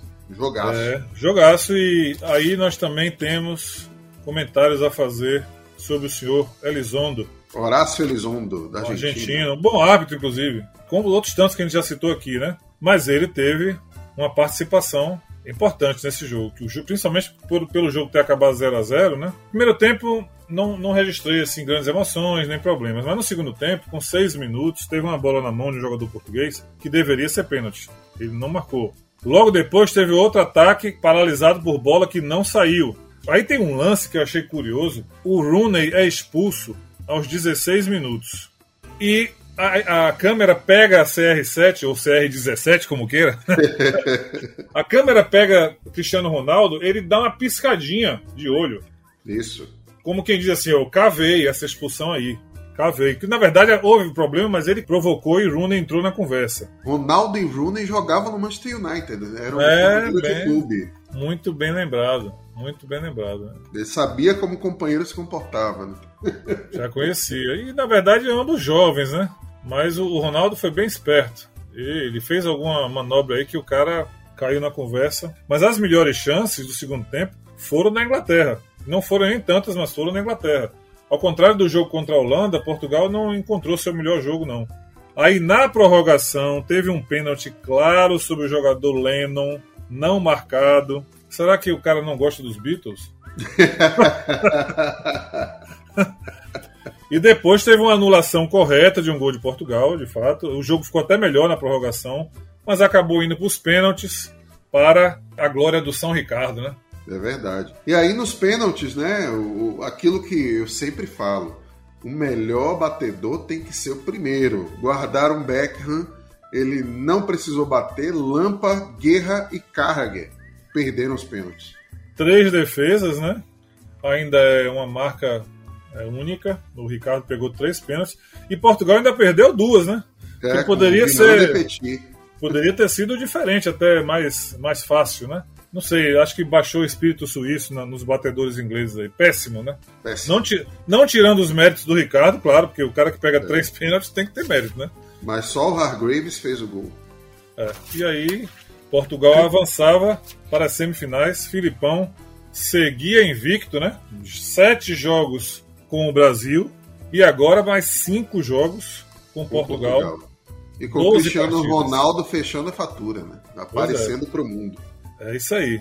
E aí o grande clássico das quartas de final, Brasil e França, decisão de 98, jogo pegado, muita rivalidade em campo, só que não, né? Um Brasil completamente apático, foi pouco, é. porque a França não quis se expor mais, né? Eu, eu mais acho... naquele timinho do Brasil. Né? Lá, sabe aquelas estatísticas que aparecem no intervalo do jogo, que o cara coloca aquela tela comparando chutes, impedimentos, cartão amarelo e tal? Incrível o domínio da França ao final do primeiro tempo. Primeiro tempo que começou equilibrado, mas aí as falhas da defesa, aquilo que a gente falou, a lentidão do Brasil, os erros de passe, foi mostrando a incrível fragilidade que o Brasil entrou naquele jogo. E a França foi chegando, né? Foi chegando com facilidade, mas ela não conseguiu criar isso. Assim, faltou o último passe, faltou o último chute para poder transformar em chance de gol. O Brasil entra no jogo com Gilberto Silva no lugar de Emerson. Gilberto Silva não vinha bem, não estava não tava igual a 2002. Ele coloca é, Juninho Pernambucano para jogar, ótimo, mas no lugar de Adriano. Então, assim, tudo bem, ele tirou o Adriano, mas o que, que ele fez com isso? Ele isolou o Ronaldo. Exatamente. E aí a, a França fecha, já tinha uma defesa boa a França fecha a entrada da área, acabou. Não tem, o Brasil não ia conseguir nada, exceto bola parada, chute de fora da área, um lampejo de criatividade dos craques que não aconteceu, não aconteceu na Copa toda, não, ia, não acabou não acontecendo de novo. Não, e a França soube que tinha que marcar Kaká, né? Porque era realmente a criatividade do Brasil estava ali. E o esgotamento do Kaká, né? Porque o Kaká não tinha com quem jogar. Exatamente. Toda hora é como se você pegasse a bola debaixo do braço e levasse até a área, trouxesse de volta. É. Então o cara não aguenta. O segundo tempo. E não foi um grande jogo de Kaká também. Independentemente da, de a França ter bloqueado o jogo dele, ele também não fez uma grande partida. Aí no segundo tempo a França começa bem à vontade, faz o gol a 12 minutos. Quer falar sobre o gol, Evilásio? É, não, eu quero primeiro falar que a França já entrou no início logo do segundo tempo, mostrando que aconteceu alguma coisa no vestiário ali que Zidane voltou incorporado, né?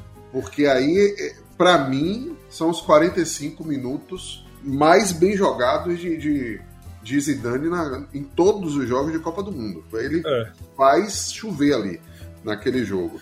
Novamente. Tem, tem, um livre, tal né? Roberto Carlos, né? Nesse, nesse gol do Henri. É, eu não consigo compreender. eu não consigo compreender. Bola parada. Jogo duro. Jogo mata-mata. O, o, adversário está melhor. Você sabe que o adversário está melhor, que o time não está jogando bem. Como é possível você, na hora de uma bola parada, você simplesmente ficar ajeitando o meião parado na entrada da área e, não, e entrar sozinho? Não foi a primeira vez. Assim como 82, lembra que eu falei da, da, jogada do gol de Paulo Rossi, que já tinha sido tentada né, ali no, na falha do Leandro, do lado direito? Já tinha acontecido do Zidane bater uma falta próximo de onde foi aquela para o Henry subir sem marcação. E foi a mesma coisa, só que dessa vez Roberto Carlos estava ajeitando o meião. É, é inacreditável. É, um jogo 0 a 0 E algumas fontes também contam a historinha de que ele depois tentou argumentar que tinha um, tinha um treinamento de impedimento. Os jogadores é. desmentiram isso. Não teve nada disso. O que teve de fato foi aquilo que a gente já falou, e nesse lance especificamente não existe. Não existe você ter uma bola parada com com jogadores desmarcados do adversário. Não pode. Não, e com Zidane cobrando a falta é, pois é. América, com Henri na área, não é possível aquilo, é não, inadmissível, não é, tem, um desleixo. É um desleixo, você não tem o direito de, de cometer uma falha dessa. O cara pode até subir disputando a bola e marcar de cabeça, é do jogo, mas desmarcado, completamente livre Incompreensível, inaceitável. E aí, assim, depois disso, o Brasil avança seu time, só que não cria nada. Eu, eu, eu digo a você que quem quiser assistir, tem, tem o jogo até completo. Recentemente a FIFA fez uma, uns programas específicos aí de a Copa em casa, né, com a história da pandemia. Você vê, dá pena de Ronaldo, fenômeno, dá pena assim, sem condição física alguma, Isso. sem domínio de bola, marcado com facilidade. Quando ele mesmo não, se, não fazia besteira e perdia a bola, bastava colocar, como eu disse, um jogador marcando e outro na sobra, nem precisava às vezes da sobra. E aí a França foi mais perigosa, né? Porque depois que botou 1 a 0 ela foi para frente, foi para cima. Exato. E, e não foi para cima, não foi para cima, não foi no contra-ataque, mas muito, muito aguda, muito perigosa. Me lembro de um lance com o Ribéry que Dida salva no pé ele entrou sozinho, não fez porque Dida, corajoso, pulou e, evitou. Não, e eu assim, lembro de uma jogada de Zidane trombando no meio de Gilberto Silva, levando a bola. Os caras tentavam tirar a bola dele e não conseguiu de jeito nenhum. O Brasil uhum. perdido em campo. Perdido em campo. campo. Uma pena, uma pena. A França é, não teve dificuldade, por isso talvez nem tenha se empenhado tanto. Porque se tivesse se empenhado mais, poderia ter vencido com mais facilidade ainda. E assim, o Brasil sai de uma fase em que, ela, que o Brasil não deveria nem ter chegado. Que não tinha futebol. É uma pena, né? Porque, é como eu disse no, no começo da nossa conversa, uma Copa do Mundo jogada no lixo, com valores individuais espetaculares que nunca se transformaram num time. Nunca. E a apatia de Ronaldinho no segundo tempo é, é inacreditável. O time precisando do resultado, com o adversário melhor e ele apático, querendo posar para a câmera. É. Foi surreal. Foi um desperdício. Um desperdício. Sensação de impotência total. Você vê jogadores em campo com capacidade e sem se mexer para fazer nada é. diferente. Foi um, time sem nenhum tipo de brilho para mim. Esse time é, um time, um time que os poucos que tinham motivação não tinham é, a confiança do treinador, né? Porque os outros todos eram campeões do mundo, estrelas na Europa, né? Bem, bem recompensados já com, com a carreira, inclusive financeiramente. Entretanto, os, os caras que estavam aí começando, né, como o Robinho, não tiveram oportunidade. Talvez outros jogadores também pudessem ter ido à Copa do Mundo e não foram, com com um pouco mais de gás, mais de vontade. Mas foi isso aí, o time apático, um time que nem posso ser chamado de time, sinceramente, não, não virou é, time. time não, é. Não virou time e um treinador que não era o treinador para esse time. Não era o treinador. Era, era Eu só livro dessa campanha, pelo menos na minha observação, três jogadores: Dida, Juan e Kaká. Porque Kaká sofreu com a falta de operância, digamos assim, ah, eu, eu... do ataque dele. Eu concordo com esses nomes, eu incluo, apesar de Dida ter falhado algumas vezes, mas ele também sim. foi crucial em outras tantas. E sempre teve postura profissional, amigo. Sim, sim. Você não, ele... via ele na, na, na, na farrinha, não, no ele é um cara, não. Ele é um cara correto. E colocaria também como bons, bons nomes na Copa do Mundo. O Zé Roberto acho que fez também uma Copa boa. Né? Não foi diferenciado, mas fez uma Copa. E, e Robinho, o pouco que teve de chance, apareceu bem. Mas, é, reserva, né? Mas do, do, do time cascudo titular, que não, era ninguém. favoritaço. É. Uh, inclusive algumas decepções, né? Como o Roberto Carlos vinha jogando muito no Real Madrid, Isso. fez uma Copa ridícula. Todos os dois laterais vinham bem, apesar de já estarem rodados aí, Roberto e Cafu, mas a Copa foi ridícula. O Cafu já não tinha fôlego para voltar para marcar ninguém. Mas ainda né? impunha respeito, era um jogador é. líder, as pessoas, os adversários também respeitavam. Os laterais brasileiros, né, pela, ao longo da história das, dos mundiais, sempre foram muito respeitados porque eles sabem do, do peso que é o lateral, o jogo das laterais que o Brasil sempre teve. Mas nessa Copa nada funcionou. No que eu falei do show de Zidane, teve drible com direito a Chapéu e Ronaldo e Lúcio no chão, né? O que foi para humilhar de vez o Brasil. E Lúcio bateu o recorde de maior tempo em que um, um zagueiro ficou sem fazer faltas na Copa. Ele ficou 386 minutos sem cometer falta e bateu o recorde de Gamarra, de 98, que tinha ah, ficado é... 383 minutos. Bem legal, essa marca é uma marca importantíssima, né? Num jogo tão físico como é como vem ficando o jogo, né? Um zagueiro passar sem fazer faltas é espetacular. Você está ouvindo o podcast Rádio Copa. Mas vamos então, sem chorar, para as semifinais. Essa você não chorou, né? Essa eu não chorei. Outro jogaço, Alemanha e Itália, surpreendente Alemanha, só que parou na prorrogação com um tal de Fábio Grosso. É, rapaz, aí a Itália é, um, é uma pedra no sapato da Alemanha. É jeito. uma pedra no sapato. É incrível. São cinco jogos em Copas do Mundo. Em 62 teve um empate inofensivo nas oitavas, né? Não teve influência. Em 78 a mesma coisa, só que foi na segunda fase, né? Mas em 70 e em 2006, né? A Itália elimina a Alemanha na semifinal. Em 82 decidiram o título e, claro, deu Itália. Uma curiosidade é que a Alemanha acabou campeã na Copa da Itália né, em 90 e a Itália foi campeã na Copa da Alemanha em 2006. É verdade. é, mas é bom lembrar que para a Alemanha ser campeã na Itália em 90, ela não jogou com a Itália. Porque se joga, talvez não desce. É, Eu acho que aquela batalha de Nápoles, se não fosse a Argentina, a Itália tivesse passado. Né? Pois é, pois é. Aí na final, amigo. É. Eu acho que a Alemanha fez tudo que pôde, né? O jogo foi bom, Jogo aberto no primeiro tempo, chance para os dois lados. Segundo tempo, a melhor chance foi da Alemanha. Depois, na prorrogação, a Itália cresce muito, né? O primeiro muito. tempo da Itália já foi muito importante, muito mais relevante do que o da Alemanha. Já colocou bola na trave, no travessão. A Alemanha teve uma chance com Podolski, aí Buffon salva. E no segundo tempo, Buffon continua bem. E aí vem o senhor André Pirlo, né? André Pirlo, que o homem, o homem dos passes, né? O homem dos passes. Ele, ele dá um passe para Fábio Grosso e Fábio, Fábio Grosso surpreende, né? Porque ele tá do lado oposto à sua posição normal no campo, né? Ele tá do lado direito. Ele, tá do lado direito, ele entra em diagonal na direita. Entra em diagonal. Foi essa coisa da, das, das armas, né? Que os táticas que os treinadores criam. E ele tá bem à vontade, porque ele limpa num espaço curtíssimo e chuta uma bola muito feliz, né? Que a bola faz uma curva e vai fechando tirando do goleiro e, e, entrando no gol. Muito bonito. E era Lehmann, né? Que já tinha Lehmann, outras bolas. Um goleiro, um goleiro alto, alto, né? Um goleiro alto com, com, com boa impulsão. Com boa impulsão. Ia ser difícil fazer o gol e a bola entrou perfeito no canto.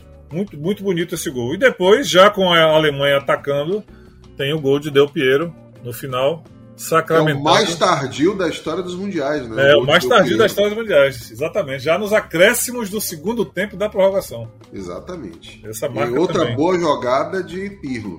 Outra boa Mas jogada aí de Pirlo. já foi com a Alemanha desmontada, já aceitando a derrota, né? Aí foi É. o balde de gelo. Itália bem à vontade, né? Ou seja, jogando contra o anfitrião, empurrado pela torcida, o anfitrião, vai para cima, porque a Itália, a Alemanha tem o seu cacife, né, de seleção poderosa, vai para cima, a Itália fica à vontade se defendendo e, e chegando com perigo, até que faz o gol.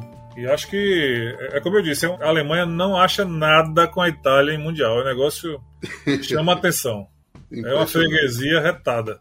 Vamos lá então para segunda semifinal. Filipão tentou, tentou, tentou, mas parou na França 1 a 0 com gol de pênalti de Zizou, que realmente impôs É. de vez na Copa. Aí, aí já foi um jogo um pouco diferente para o que talvez se esperasse, né? Portugal fez um jogo muito bom, foi mais incisivo no primeiro tempo, o pênalti que foi marcado é, de fato aconteceu, né? E teve as melhores chances do jogo também no segundo tempo, Portugal. Mas a França chegou com quem de direito, foi lá e matou o jogo. Não que a França tenha sido dominada, mas não foi uma diferença tão grande como aconteceu com o Brasil, por exemplo. Foi um jogo bem mais difícil, bem mais complicado e acabou dando França que ia para a final. Só que antes disso teve a disputa de terceiro e quarto lugar, o prêmio de consolação, como foi em 90 para a Itália, em casa, a Alemanha em casa também, os jovens conseguiram vencer o terceiro lugar de Portugal. Schweinsteiger marcou duas vezes e Petit acabou dando um gol contra também para a Alemanha, 3 a 1 sobre a seleção portuguesa. E a renovação alemã estava vindo bem sucedida, viu? É, eu tenho na memória uma coisa que depois eu fui rever o jogo e se confirma. É muito bacana ver a empolgação, o empenho da seleção alemã buscando o terceiro lugar. Sim. Ou seja, ao contrário de, de outros tantos países, poxa, terceiro lugar, perdi minha vaga na final, blá blá blá. Não, foi um jogo bacana. Eles fizeram uma homenagem, foi o último jogo de Oliver Kahn. Oliver Kahn foi, o- foi o goleiro na partida. É, e Figo acabou que seria seu último jogo, né, também. E foi um jogo, como eu disse, aberto. No primeiro tempo, teve um pênalti não marcado para a Alemanha. E foi um jogo equilibrado, até que não foi, não houve tanta disparidade, mas acabou não tendo gols, né? E no segundo tempo, não foi um hat-trick, mas poderia ter sido considerado até um hat-trick. Que o segundo gol de Schwarz que deram contra, né, como gol contra de Petit, eu acho que foi mais um chute, foi mais um gol de Schweinsteiger. Ele É, teria feito desviado, três. né? O desvio foi, não sei se, se ele impediria, se ele não iria direto pro gol, mas enfim, foi o jogo que ele apareceu para a Copa do Mundo. E ainda no final, Portugal ainda faria um gol, diminuindo. E aí o, o Filipão deixa Portugal com a segunda melhor campanha em Copas do Mundo da sua história, né? Quarto Só lugar. atrás de 66, né? Só atrás do time de Eusébio de 66. E aí na grande final, com um pênalti pra lá de discutível, a França, que pra muita gente era favorita, pra mim não. Eu, a essa altura do campeonato, desde Itália e Ucrânia, eu dizia que a Itália ia chegar longe. A Itália, pra mim, era mais tímido que a França. E a França começou com Zidane marcando de pênalti aos 7 minutos, pra mim, num pênalti inexistente. Sim, Aí todo mundo achou, ah, não, agora a França vai ser campeã mesmo. Só que tinha um tal de Materazzi que ia fazer história mais à frente, que empatou aos 18 minutos. Justamente eles dois, né? Zidane e Materazzi marcaram os gols do tempo normal, um a um. É, eles foram os grandes protagonistas da final. Bom, primeiro eu quero um, comentar com você uma coisa curiosa, né? A França jogou de branco, provavelmente jogaria de branco, né? Porque a Itália de azul, enfim, alguém ia ter que trocar de camisa de, de qualquer maneira.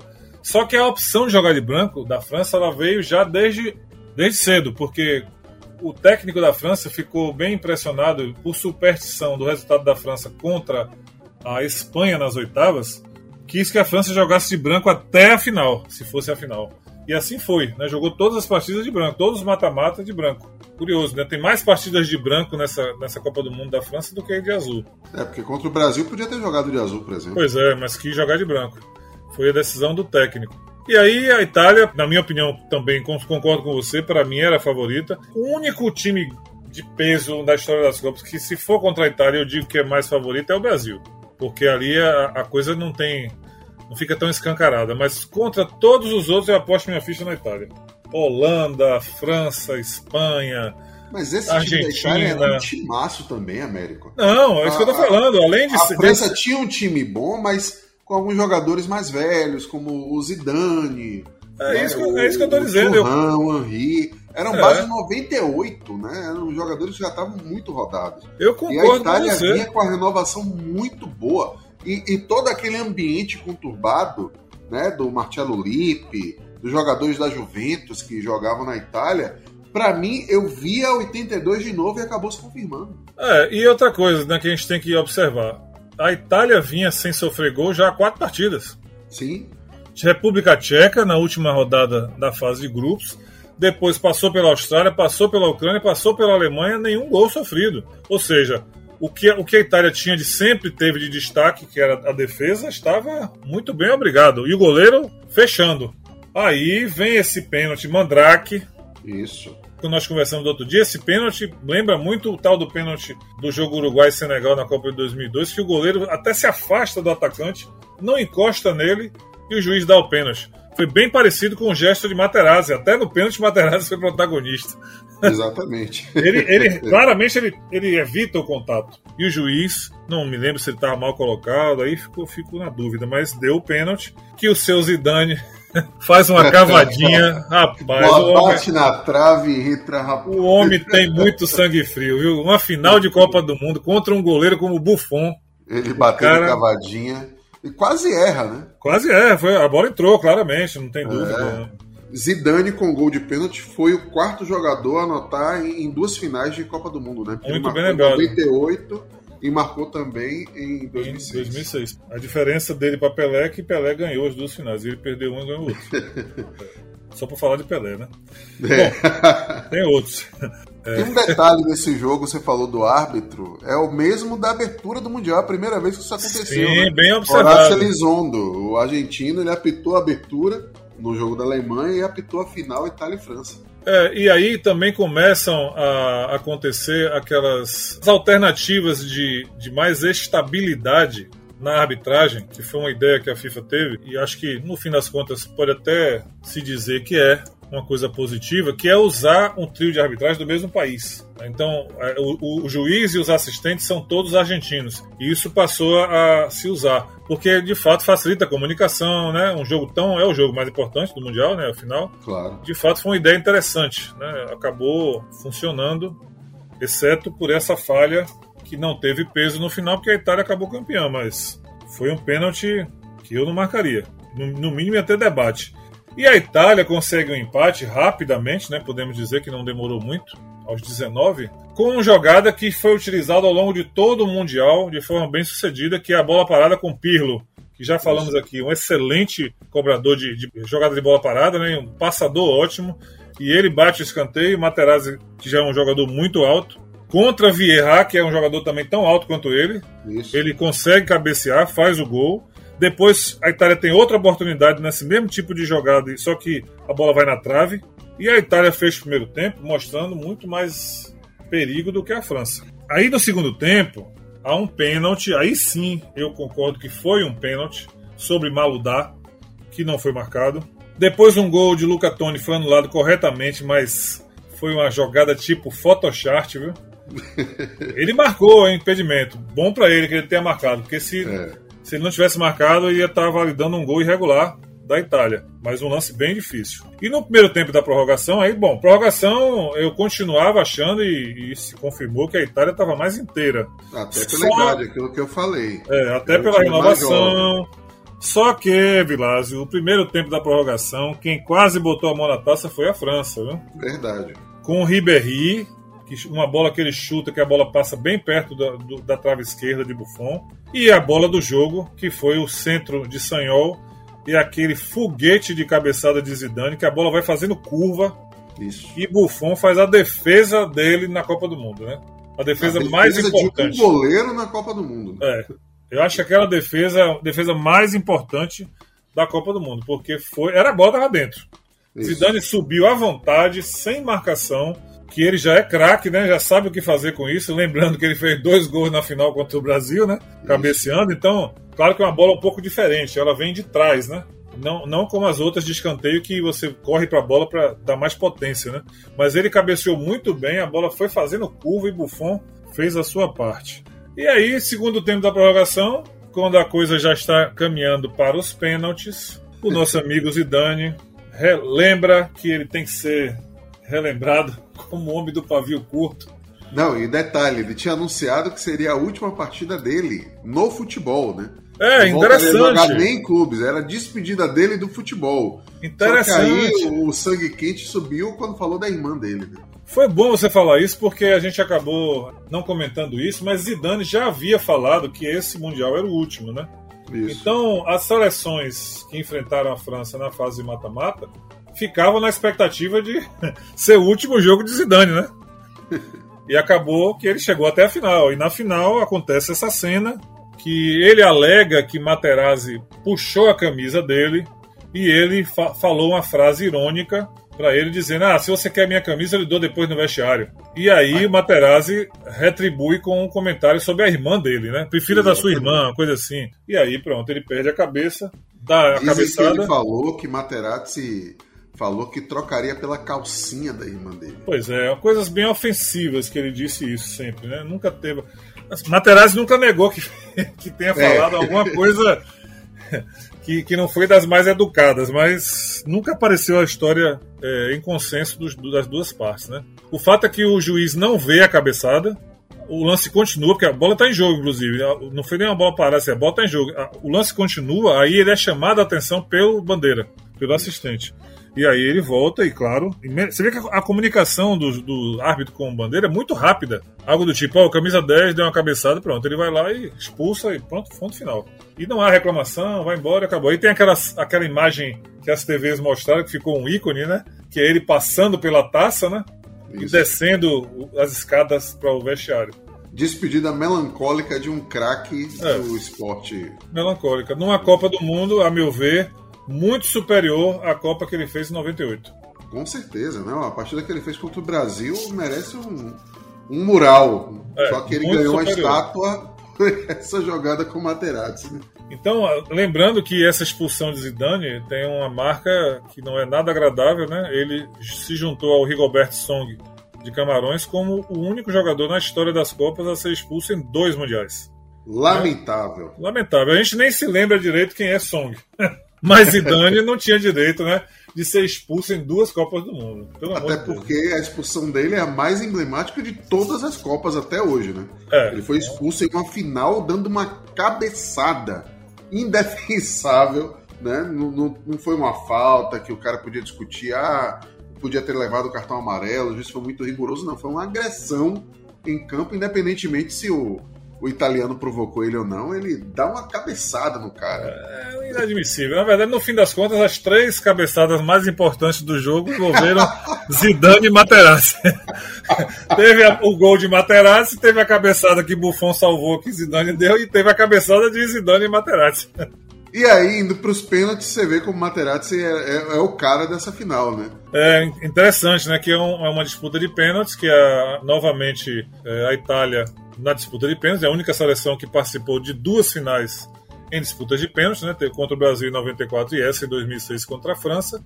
Só que o Buffon não precisou defender, a bola foi na trave e simplesmente é, foi a única cobrança desperdiçada, né?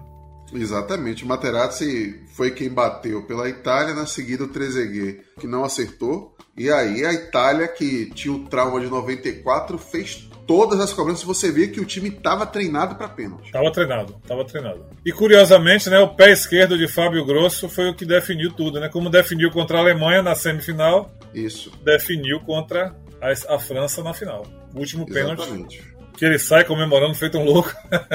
e o Marcelo Lippi fez o certo, né? Ele abriu com o Pirlo. Sim, claro. Ele abriu com o grande jogador, o Grosso foi o último.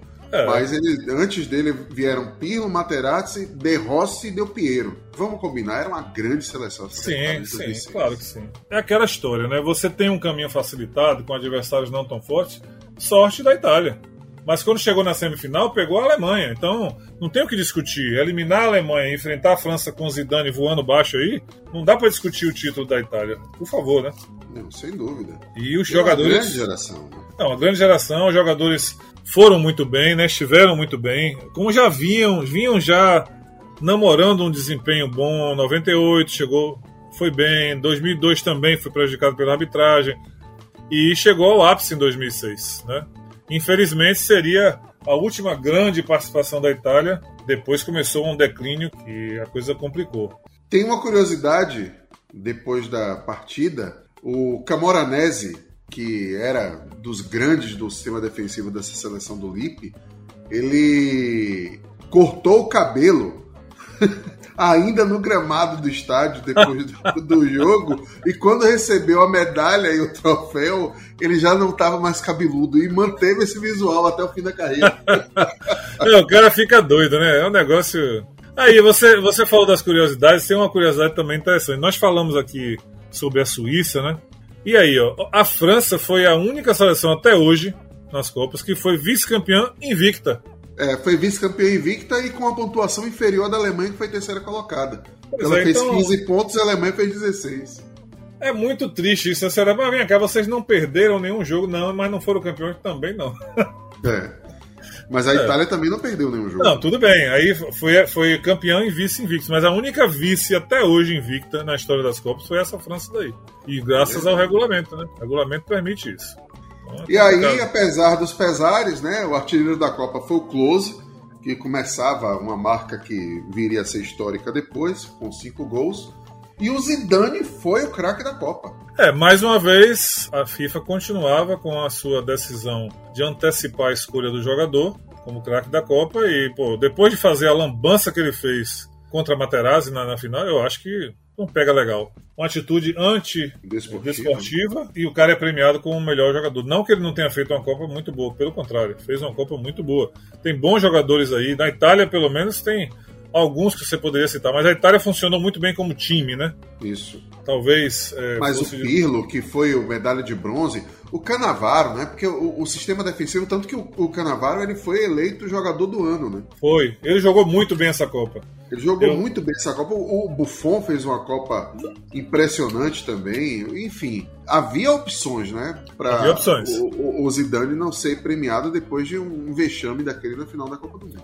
É, assim como nós vimos com o Oliver Kahn em 2002, né? Novamente, não discuto a qualidade do jogador, mas falha em final de Copa do Mundo. Lembra de 2018? A falha de Loris no segundo gol da Sim. Croácia?